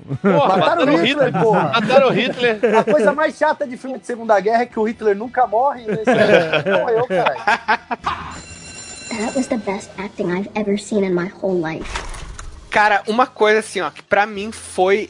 De novo, eu tô falando isso o tempo todo, mas pra mim é a última vez que eu vou falar isso. Uma das coisas mais geniais do filme. O Tarantino lida com um conceito que é um negócio muito difícil de executar e, e muito complexo, que é o personagem ausente. A gente tem, cara, eu até procurei pra ver, cara, mas não existe tantos exemplos de livros ou filmes, coisa e tal, que lidem com o personagem ausente, no sentido de que ele nunca é mencionado e nunca aparece, mas ele tá presente. Tem o, o famoso, óbvio, que todo mundo já ouviu falar e ninguém viu, inclusive eu, que é o Esperando Godot, que os- é uma peça que os personagens ficam o tempo inteiro dizendo, "Ah, a gente tá aqui esperando o Godot, e o Godot nunca aparece e a gente não sabe. É quase E o é- Kaiser Souza. É tipo quase o Kaiser Sosse, cara. E pra mim, esse filme é a versão Esperando Godot, Esperando Charles Manson. Eles nunca falam, do Char- no- só falam Charlie, e ele meio que aparece, mas mesmo quando ele aparece, fica o outro personagem É, não diz quem é ele. ele, né, cara? Não diz quem é. Ele, o, o Tarantino lida com a questão do personagem ausente. O Charles Manson é uma sombra que a gente precisa completar, e ele motiva toda a trama sem nunca aparecer, sem nunca ser mencionado, cara. Eu achei isso um negócio muito muito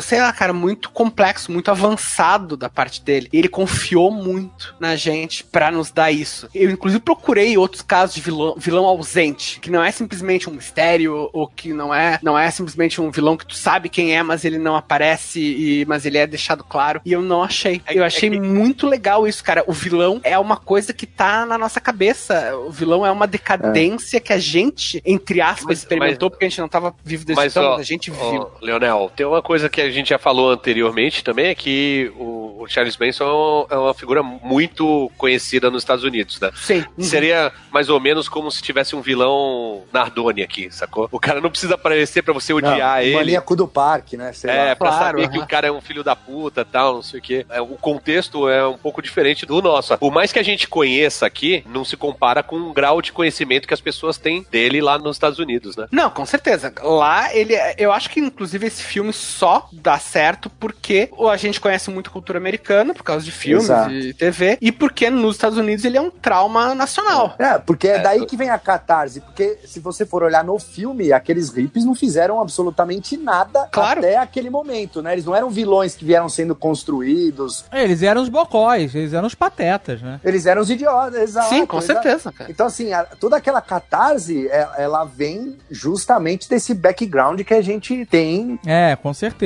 É. que até tem uma hora que você fala, caraca, ele tá esmagando a cabeça dessa japinha, coitada, né? Assim, passou ra- rapidamente pela minha cabeça isso. mas, mas, tipo, porque foi muito exagerado, né? Mas aí você pensa assim, não, peraí, ela matou a Sharon Tate na vida real. Exato, ele matou a Sharon Tate. Então, taca pau, de, né, abate mais, né? Então, quando, que- quando ele pega, aí quando ele vai e sai e pega o lança-chamas, meu, meu irmão, aí É o cinema foda, veio abaixo, cara. Nossa senhora, cara, acho que foi uma das cenas é uma mais inesperadas. Incineração assim. aplaudida por todo mundo, né, cara? Todo mundo rindo e aplaudindo, é bizarro. E é foda porque é totalmente inesperado, você não tá calculando que aquilo vai acontecer. Quando ele sai da piscina, que ele vai andando pra aquele quartinho, é sexto sentido, sabe qual é? É. Vai montando tudo. Volta todos os momentos que ele mostrou esse lança-chamas pra ele tá ali, sabe? O cara na cena. Ele, cara, ele faz aquela cena do restaurante com o Alpatino, só pro Alpatino perguntar do lança-chamas ele contar, não, eu treinei porque eu queria. Exato.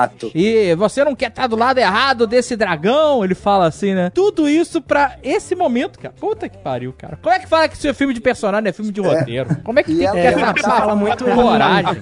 É, uma que se fala muito em roteiro é justamente isso, tipo, que uma boa surpresa de, de roteiro é é essa que é, tipo, inesperada, que ela parece inesperada, ali, né? mas inevitável. É, tipo, é inesperado, Sim, porém exato. inevitável. Tipo, o Exato. Tarantino faz exatamente isso. É Você isso nunca aí. imagina que ele vai trazer o, o lança-chamas naquela hora. Mas Agora- depois você para pensar, cara, era inevitável, porque você já Exato. viu todas as peças sendo encaixadinhas, assim. É Não muito é, um, Agora, não é um simplesmente um Blue Eyes, né? Blue Eyes. E aí ela vai lá e mata o Rei da Noite. Tomar no cu. O cara não esquece!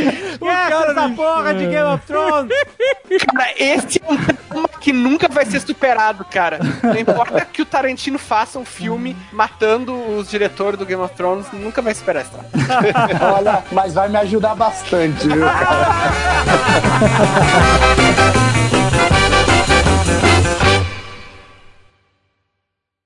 Este Nerdcast foi editado por Radiofobia, podcast e multimídia.